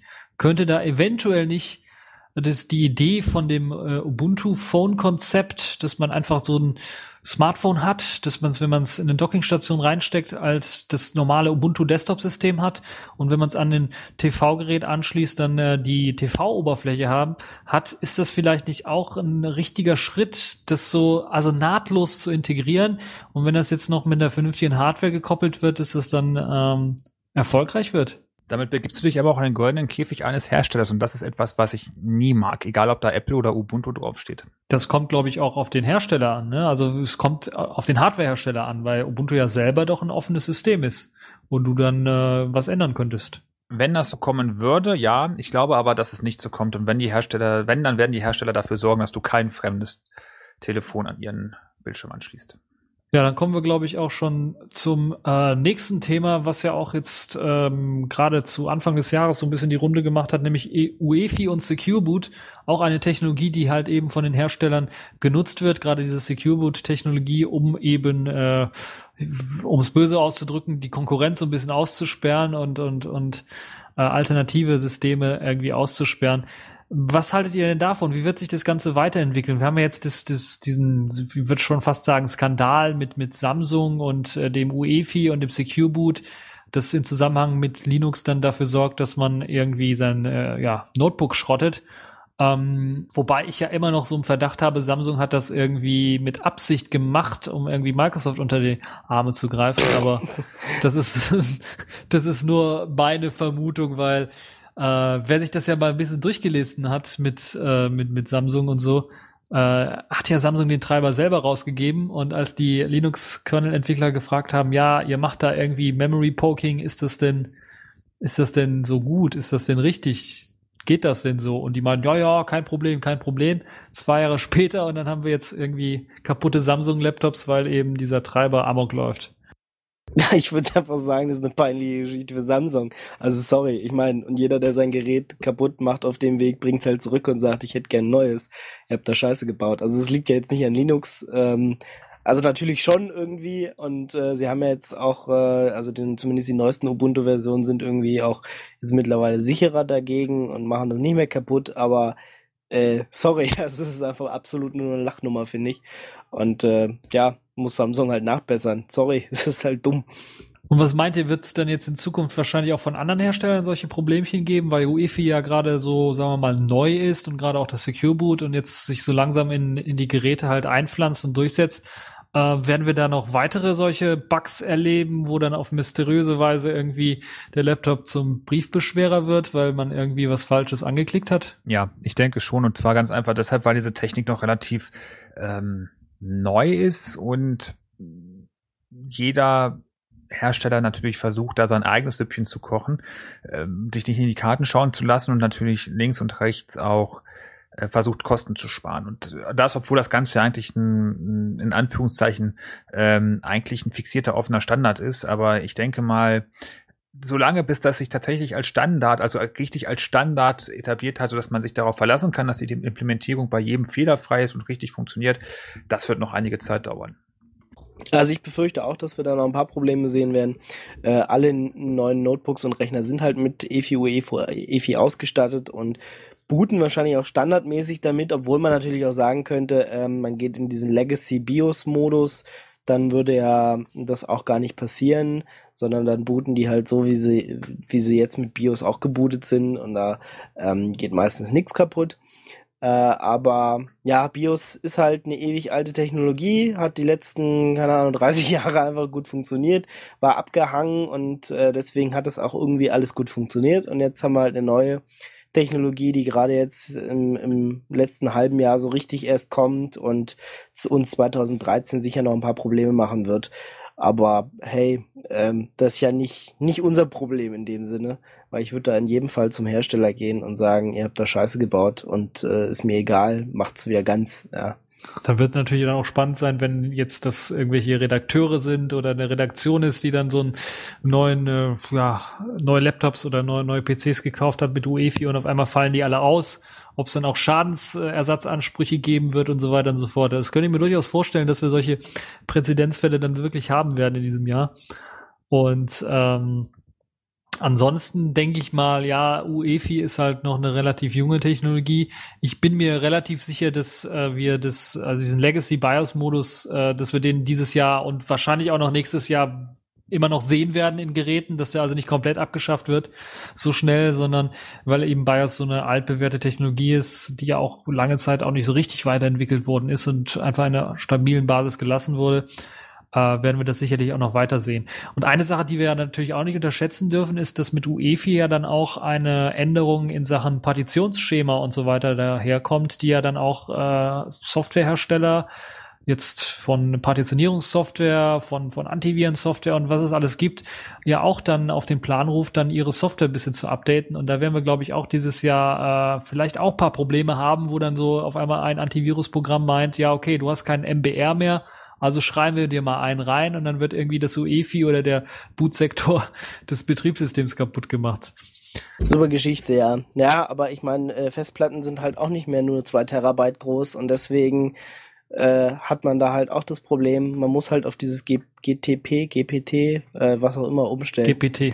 Weil, äh, ja, MBR ist halt eine Technologie aus dem letzten Jahrtausend und äh, geht halt nicht mehr wie BIOS geht halt jetzt nicht mehr. Ja, wird alles, alles, wir müssen ja auch mal was Neues machen. Und dass dabei Sachen kaputt gehen, ja, so hat. Sonst hätten wir alle keinen Spaß und auch keinen Job oder was auch immer. Ja, irgendjemand muss es ja wieder ganz machen.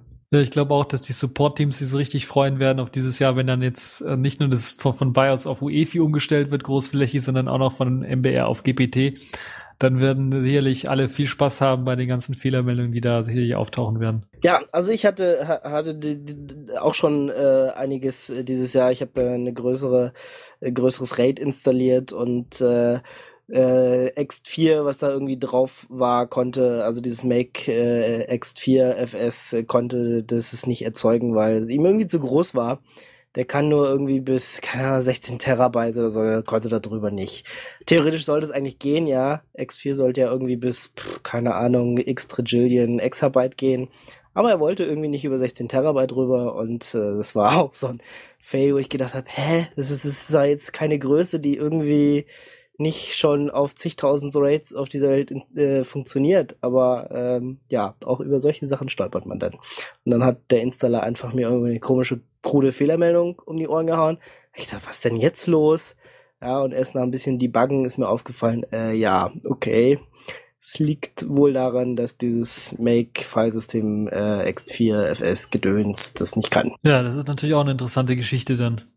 Bin ich auch mal gespannt, wie wie es dann aussehen wird. Da werden wir sicher auch Probleme sehen, äh, andere Art noch, wenn es darum geht, jetzt hier an, an, an Speichergrößen und Speichergrenzen, die dann ein bisschen zu erweitern und äh, Partitionierung und, und Formatierung und, und den ganzen Kram. Naja, was gibt's noch äh, für interessante äh, Themen? Ähm, wir haben nächstes Jahr Bundestagswahl. Steht hier in den Notes. Dieses Jahr Bundestagswahl, stimmt. Dieses Jahr im September, habe ich gehört.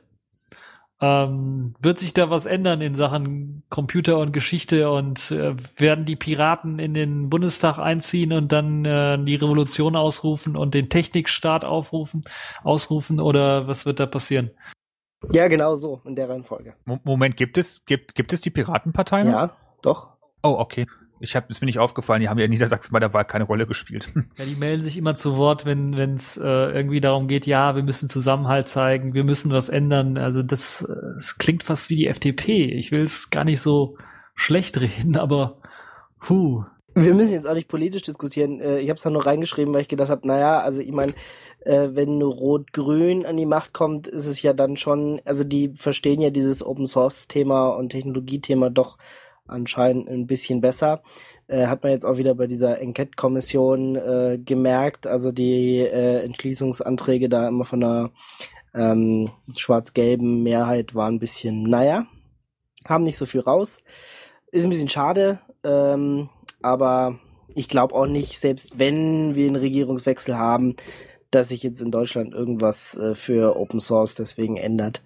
Obwohl ich es natürlich hoffen würde, dass ein paar mehr Städte umstellen, ähm, auf Linux-Desktops zum Beispiel, ähm, ein paar mehr Ämter, also wie das Außenministerium oder sowas, die ja in Teilen auch schon ähm, freie Desktops einsetzen. Es wäre einfach schön und ähm, deswegen Bundestagswahl. Also was man da halt sagen kann, ist, ähm, fragt die Parteien, die ihr wählen wollt, mal an, was die zum Thema Open Source, was die zum Thema Linux zu sagen haben. Ähm, geht mal zu eurem, ähm, der für den Kreis zuständig ist, für den Wahlkreis. Ähm, da kann man, die haben alle immer Termine. Dann kann man hingehen, kann die mal löchern ähm, und mal fragen, was die so von Thema XY halten. Und ähm, einfach so ein Aufruf, ähm, beteiligt euch da, bringt euch da ein bisschen ein, stachelt mal die Leute ein bisschen an, informiert euch, ähm, dass ihr dann auch wisst, was ihr wählen könnt. Und ähm, ja, selbst so eine Stimme macht äh, dann den Unterschied und ähm, ist dafür da, dass, äh, dass wir, dass wir einfach weitermachen. Ja, hoffentlich dann auch mit vernünftigen Politikern und nicht solchen Witzfiguren teilweise, die da auftreten. Äh, naja, ich glaube, äh, da haben wir jetzt fast alles angesprochen, was wir so für dieses Jahr dann alles so vorausgesehen haben und voraussehen. Es ist interessanterweise, dass wir weniger konkret geworden sind als letztes Jahr. Ist halt natürlich die Frage, gibt's halt so wenig Konkretes, was wir jetzt voraussagen können? Gibt's so wenig, oder ist alles noch so ein bisschen unklar, weil es viele Ankündigungen gibt, aber nicht so richtig irgendwie eine klare Sicht auf die Technologiewelt oder wie seht ihr das ähm, für die Vorausschau jetzt in diesem Jahr? Ist das jetzt in diesem Jahr besonders schwierig oder äh, ist das eigentlich fast wie jedes Jahr? Nee, ich glaube, wir haben einfach aus unseren Fehlern gelernt und gemerkt, Hellsichtigkeit nicht zu unseren Superkräften gehört. das könnte natürlich auch sein, ja. Naja, das war's dann jetzt für diese äh, kleine Runde hier zu der Jahresvorschau für 2013. Und ja, ich sag ciao und Tschüss. Tschö.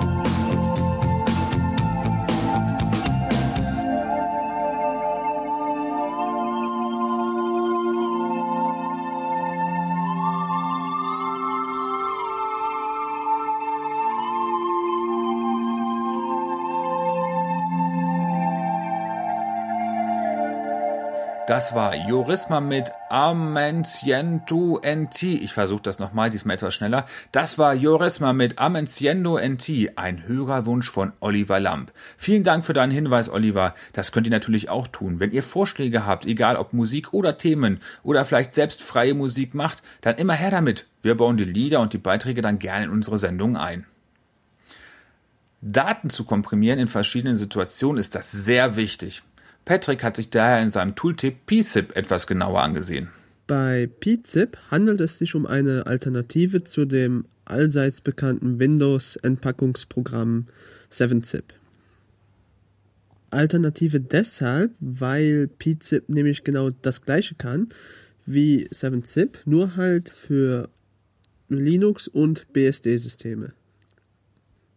Das Tool könnt ihr auf der projekteigenen Seite in verschiedenen Formaten, etwa DEP-Pakete oder RPM-Pakete, aber auch als portable Installationspakete herunterladen.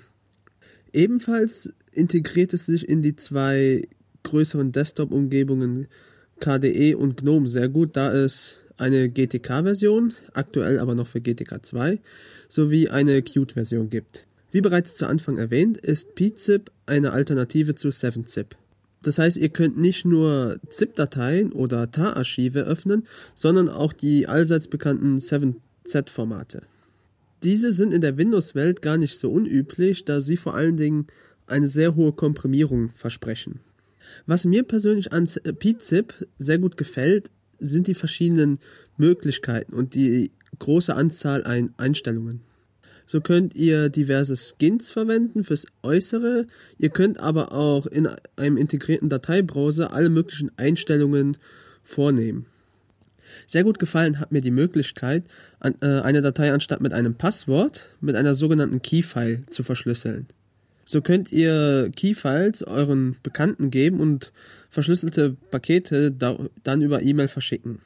Für mich ist Pizza bei der Benutzung meines Computers eines der wichtigsten Programme geworden. So nutze ich es nicht nur auf meinem Linux-System, sondern es hat auch inzwischen mein seit Jahren genutztes 7-Zip unter Windows abgelöst.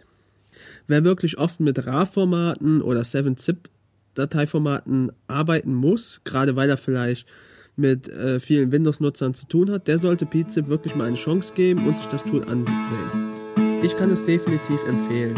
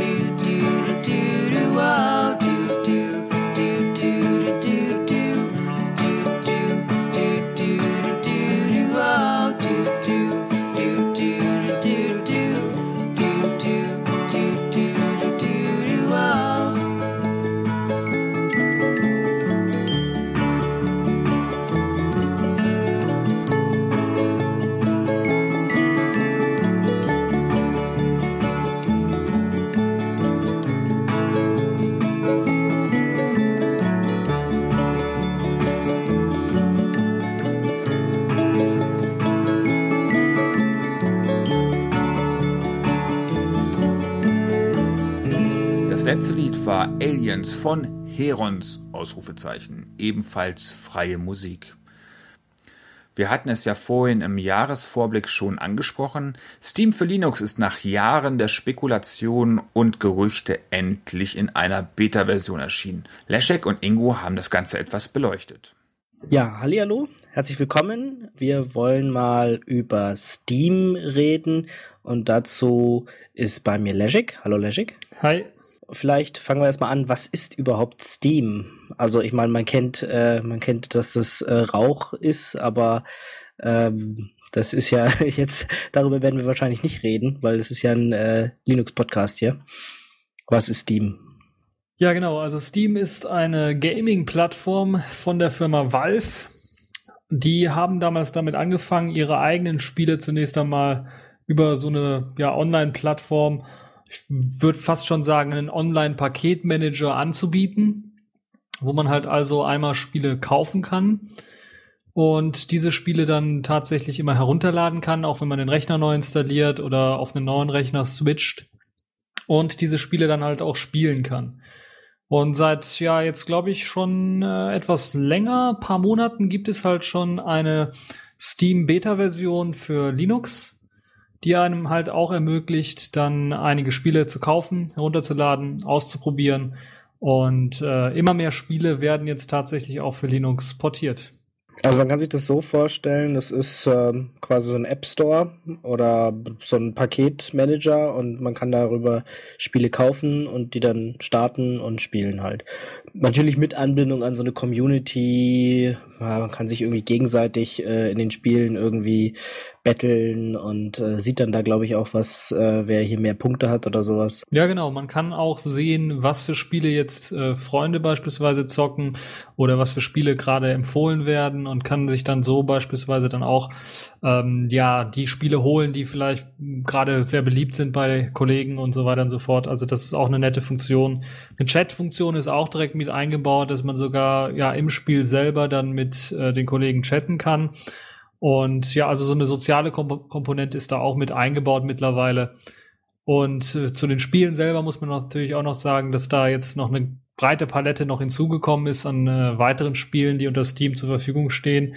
Also nicht nur Spiele, die jetzt von Valve äh, hergestellt worden sind, berühmte Spiele wie beispielsweise Half-Life, Counter-Strike und äh, solche Spiele, sondern auch jetzt äh, weitere Angebote wie beispielsweise das Humble Indie Bundle oder einige dieser Titel, die dort ähm, mit drin steckten, werden auch über Steam vertrieben. Genau, das war jetzt gerade so die Ankündigung Half-Life äh, und Counter-Strike. Ich meine, Counter-Strike und Half-Life liefen ja auch vorher schon irgendwie unter Wein, aber jetzt sind sie dann ähm, durchaus einfach portiert worden und funktionieren. Und das ist auch das erste Half-Life, ne? Ich weiß ich gar nicht, wie alt ist denn das? Das ist schon, gibt's schon lange. Oh, das gibt's sehr lange. Ich glaube 1999 kam es raus oder 98. Also das ist schon äh, sehr, sehr alt, das Teil und äh, trotzdem doch noch relativ beliebt. Und äh, es gab ja auch vor kurzem eine Portierung von Half-Life 1 in äh, die Source Engine. Also die Story an sich ist äh, durchaus, glaube ich, noch spannend und äh, ja, jetzt können wir halt Half-Life und Counter-Strike auch auf Linux zocken und das völlig nativ. Genau, ohne irgendwelchen Klimbim da irgendwelche komischen Sachen zu installieren vorher und sich dann Nerven aufreiben zu müssen, dass es irgendwie nicht tut oder was man dann alles beachten muss. Jetzt kann man es einfach klick äh, kaufen und dann danach gleich spielen.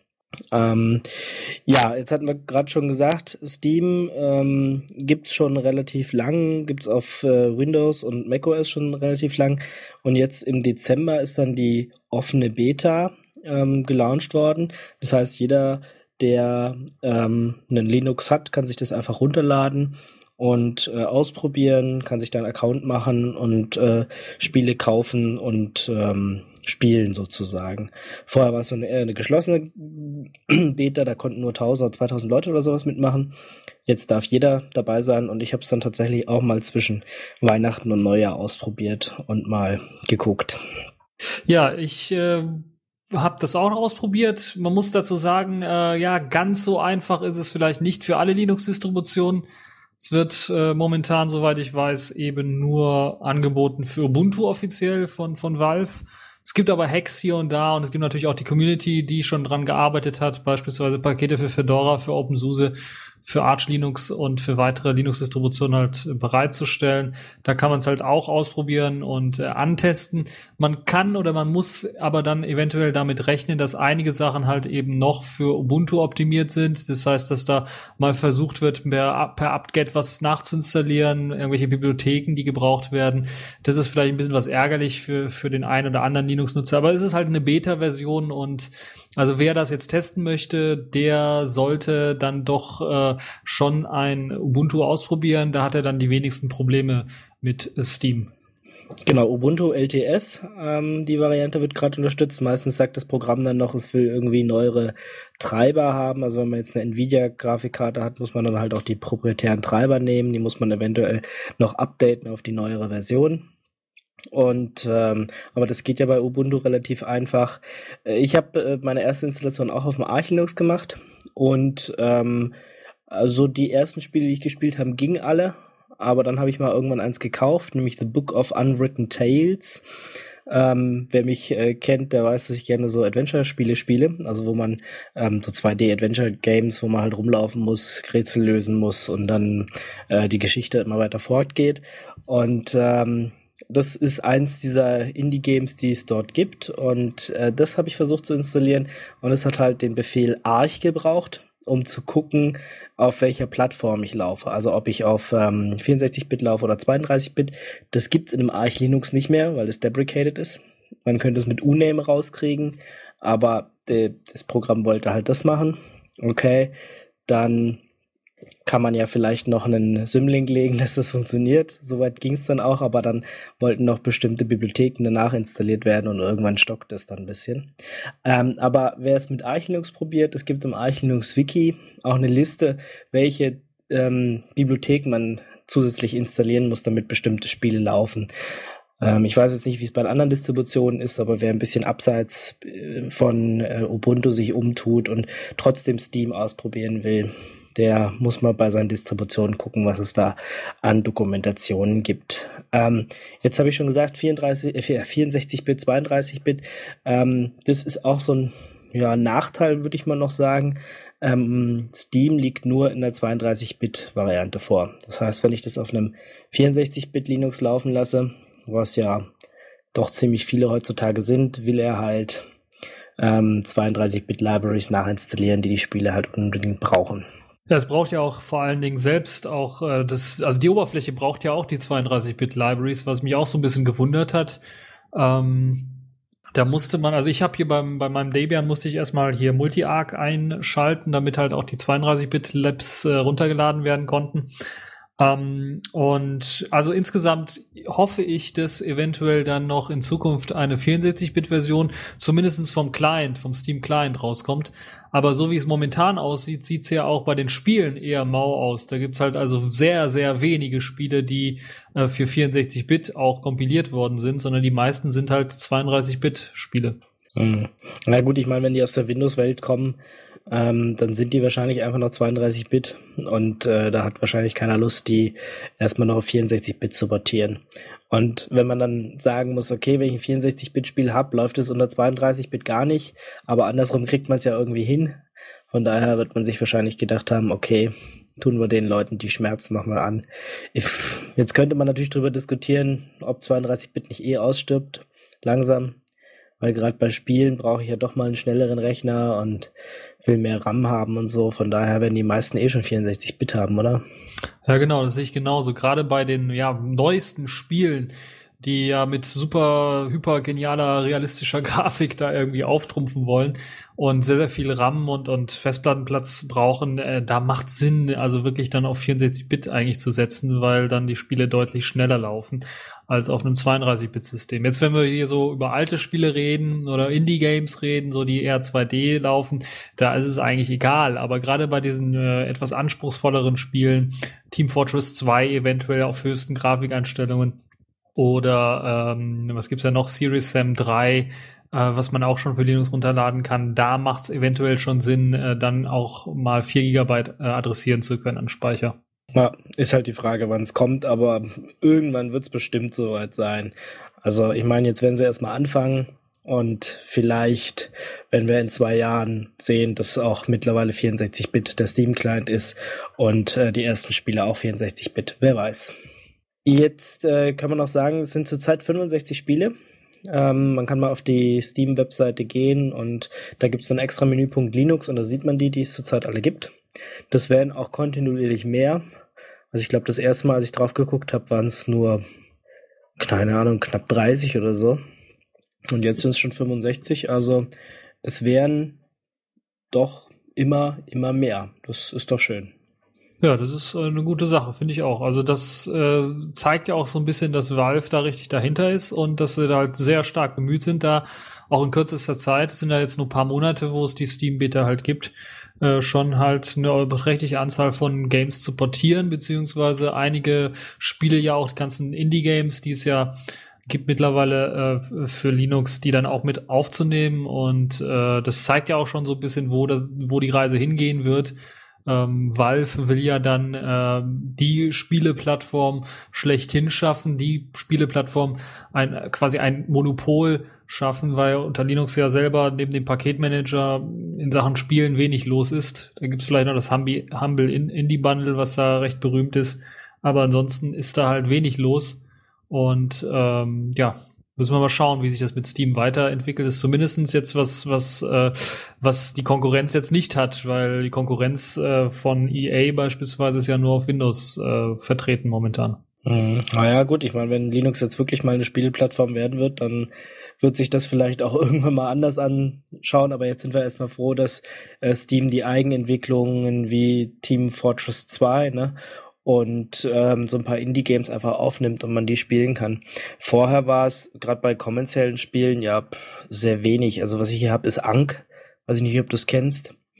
Das ja, kenne ich ist auch ähm, so ein, Adventure-Game. Das ist mal für Linux portiert worden, die zwei Folgen, die es da gab. Und äh, das habe ich mir damals auch für Linux gekauft. Aber äh, da hat man halt heute auch das Problem, dass die eventuell gar nicht mehr spielbar sind, weil irgendwie die Dependencies auf irgendeine lib, glibc haben, die es gar nicht mehr gibt. Und ähm, da hat man natürlich das Problem, dass man die gar nicht mehr spielen kann oder man müsste sich irgendwie eine alte Distribution installieren. Und das ist ja auch blöd. Und wenn Steam jetzt dahinter steht mit dieser ganzen Plattform, wird sowas dann vermutlich nicht mehr passieren. Da muss man dann natürlich gucken, wie das ist, wenn, wenn sie dann wirklich sagen, okay, Upgrade, jetzt setzen wir nicht mehr äh, Ubuntu 12.04 voraus, sondern irgendwie 13.10 oder was weiß ich, oder ob sie immer nur die LTS-Varianten nehmen. Aber dann werden sie halt auch die ganzen Spiele updaten, dass das alles funktioniert richtig. Ja, das, das hoffe ich zumindest. Und ich hoffe auch, dass äh, also neben Ubuntu dann auch weitere Unterstützung irgendwie bei den anderen Linux-Distributionen mit eingebaut wird, weil ich glaube, das auch eine der Sachen ist, die sehr stark von der Community äh, dann mit beeinflusst wird bei, bei Valve. Es gibt ja, wenn man sich mal so die Buglisten anschaut oder die, die Wunschlisten anschaut bei, bei der Steam Linux-Version, fällt einem auf, dass halt ganz, ganz viele Leute halt auch andere Distributionen verwenden und hier und da Bugs auch melden, die dann auch äh, durchaus gefixt werden. Und äh, ja, das ist doch eigentlich äh, ein guter Trend und hoffentlich macht Valve dann da so weiter. Und dann bin ich mal gespannt, äh, ob Steam dann tatsächlich, äh, da gibt's ja einige Gerüchte, dass äh, Valve schon an einer Konsole arbeitet, die eben äh, Steam im Big Picture Modus laufen lassen soll und dann halt eben auch äh, als äh, Konsole auf, auf Basis von Linux rausbringen möchte. Genau, diesen Big, Big Picture Modus, den gibt's auch jetzt schon in Steam, den kann man mal einschalten, dann ist es einfach Vollbild. So könnte man es zum Beispiel auf seinen Fernseher oder sowas äh, beamen quasi und ähm, dann, weiß ich nicht, mit seiner Maus durchgehen und das neueste Spiel spielen. Was man da hat, ist dann halt einfach groß und die Oberfläche stört nicht. Ähm, ich muss zugeben, ich habe Steam vorher nirgends benutzt. Also ich bin jetzt tatsächlich erst mit Linux dahin gekommen und habe mir da einen Account geklickt. Und wie gesagt, hat auch gleich funktioniert. Das erste Spiel habe ich auch gleich gekauft. Von daher hoffe ich mal, ja, dass es noch gut weitergeht. Ähm, noch eine schöne Sache, du hast ja gerade gesagt, die Bugs, äh, die Bugs in Bugtracker benutzen sie einfach in GitHub. Ähm, jeder, der also einen GitHub-Account hat, kann auch gleich mal irgendwie Fehler melden und äh, da mitmachen. Habe ich auch gleich gemacht für für ein Spiel, wo ich gesehen habe, es stürzt gleich ab. Muss man auch gleich sagen, es ist immer noch eine Beta, das heißt, viele Spiele werden bei bestimmten Aktionen dann doch mal streiken. Ähm, ich weiß jetzt nicht, wie lange diese Beta-Variante gehen wird, aber ein paar Monate bestimmt noch. Ähm, da müssen wir auch mal gucken, wann die rausgeht. Also es ist noch nicht alles stabil, aber es macht schon verdammt viel Spaß. Ja, also da, da gibt's auch zwei Sachen, wo, wo, worüber man vielleicht was unterscheiden muss. Also Steam selber als Client ist halt noch in der Beta-Version und könnte abstürzen und, und Probleme machen. Und dann sind ja die einzelnen Spiele teilweise auch noch in der Beta. Also jetzt gerade die äh, Spiele Half-Life 1 und Counter-Strike, die erschienen sind, sind auch noch mit dem Tag Beta versehen, also dass es eine Beta-Version ist. Und da gibt's sicherlich auch noch andere Versionen äh, von Spielen. Beispielsweise ein Spiel, was ich mir ähm, auch gekauft habe, ist World of Goo. Und das ist eigentlich äh, als stabile Version ausgelegt äh, quasi und läuft dann auch sehr stabil und ohne große Probleme. Ist jetzt nicht grafisch so anspruchsvoll, eher 2D-mäßig, aber äh, durchaus stabil. Also man muss immer schauen, was für Spiele da tatsächlich als Beta gekennzeichnet werden. Team Fortress 2 beispielsweise wird auch nicht als Beta gekennzeichnet und läuft es dementsprechend auch viel, viel besser als jetzt zum Beispiel in Half-Life 1, äh, das dann hier und da noch ein paar Bugs hat. Genau, World of Goo habe ich auch äh, probiert. Das war, lief unter Arch Linux auch äh, prima, während so ein paar andere Spiele halt nicht gestartet sind. Äh, das scheint überall zu laufen. Ich meine, es gibt's ja auch schon sehr lange für Linux. War eins der Spiele, die, glaube ich, im ersten Humble Indie Bundle dabei waren. Äh, was ich halt auch gleich gemacht habe, meine ganzen Handy Humble Indie Bundles, die ich irgendwie mal gekauft habe, aber irgendwie nie gespielt habe.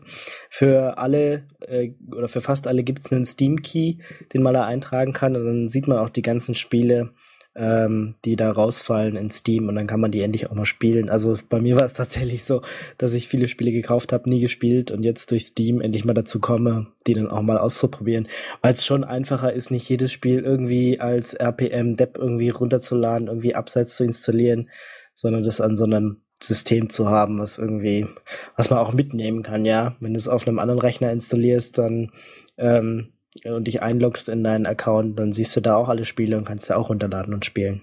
Ja, das ist einer der großen Vorteile von Steam. Also das ist ja, ist ja nicht ungewöhnlich, dass man vielleicht im Laufe der drei, vier Jahre dann mal seinen Laptop oder sein, sein PC wechselt und äh, man dann halt trotzdem die Spiele weiterspielen möchte. Und das kann man halt einfach machen, indem man halt Steam nochmal neu installiert und dann die ähm, ja schon äh, heruntergeladenen äh, beziehungsweise die schon äh, gekauften Spiele dann nochmal herunterladen kann. Das wollte ich sagen. Und äh, das ist eine gute Sache. Und das Schöne ist auch, dass das interoperabel ist. Das heißt, es läuft, egal ob ich jetzt bei der Windows-Version damals vor, was weiß ich, zig Jahren mir Half-Life 1 gekauft habe, äh, kann ich es jetzt hier in der Linux-Version auch sehen als mein gekauftes Spiel und kann mir einfach die Linux-Version runterladen. Und das gleiche gilt dann auch für die Mac-Version, gehe ich mal von aus, dass ich dann, wenn ich am Mac sitze oder sowas, das Steam installiere, kann ich dann auch das Spiel runterladen. Und das ist, glaube ich, eine sehr, sehr gute Sache. Das funktioniert nicht mit allen Spielen, sondern nur mit einigen Spielen. Ich weiß jetzt nicht, wie der Fachbegriff heißt, irgendwie Steam Powered Play oder sowas. Also da gibt es so Label für, für die Spiele wo das funktioniert, wo man halt unter verschiedenen Plattformen diese Spiele dann auch spielen kann, wenn es eben diese Plattformunterstützung gibt. Und äh, das ist, glaube ich, eine super geniale Sache. Und ja, das könnte eventuell dann auch äh, für eine ja, Spielekonsole interessant werden. Man sieht's ja, wenn man ein Spiel kauft, äh, sind da dann halt die drei Symbole, ob's Windows, ob's Mac, ob's äh, Linux ist und was läuft. Ja, genau. Schön finde ich auch, dass äh, das jetzt sogar teilweise mit eingeflossen sind die neuen äh, Systemvoraussetzungen, die dann auch separat für Linux dann angegeben werden. Also neben dem jetzt meistens noch Ubuntu 12.04, was da als Distribution vorgeschlagen wird, wird auch immer auch teilweise sehr deutlich gesagt, was für Treiber man installiert haben müsste, äh, dass man die proprietären Treiber nutzen soll und nicht die offenen Treiber, wenn es jetzt um ATI oder Nvidia-Karten geht und ob beispielsweise eine Intel-Karte mit Sandy Bridge oder Ivy Bridge überhaupt erst unterstützt wird. Aber manchmal fehlt's auch. Also ist mir auch schon aufgefallen, bei ein paar steht Systemvoraussetzung Linux dabei und bei anderen zum Beispiel nicht, was ich auch nicht verstehe, obwohl es ein Linux-Spiel ist und da läuft. Ja, das ist auch sehr interessant. Ich könnte mir vorstellen, dass da natürlich das einen zu, zum einen abhängt vom Hersteller des Spiels selber, dass er, ob er da Daten freigibt oder nicht. Ähm, und zum anderen äh, natürlich kann es natürlich auch sein, dass keiner bei Valve das Spiel jetzt äh, tatsächlich getestet hat, dass man da auf Community Input wartet. Ja. ja, was meinst du denn, was heißt es jetzt für Linux, dass äh, Linux so langsam ja doch eine Spieleplattform wird? Also das ist äh, schon ein eindeutiges Zeichen, würde ich jetzt mal sagen. Steam Also- ist da. Ja, da bin ich auch äh, der Meinung, dass es eine positive Entwicklung ist. in, in äh, Richtung äh, mehr Software, weil unter Steam ja eventuell oder mit Steam dann eventuell ja auch dann äh, kommerzielle Anbieter von, von, von proprietärer Software oder sowas dann auch eventuell auf die Idee kommen, dann auch Programme anzubieten, weil ich habe auch schon mal bei Steam gesehen, dass da nicht nur Spiele zu finden sind, sondern auch einige Programme.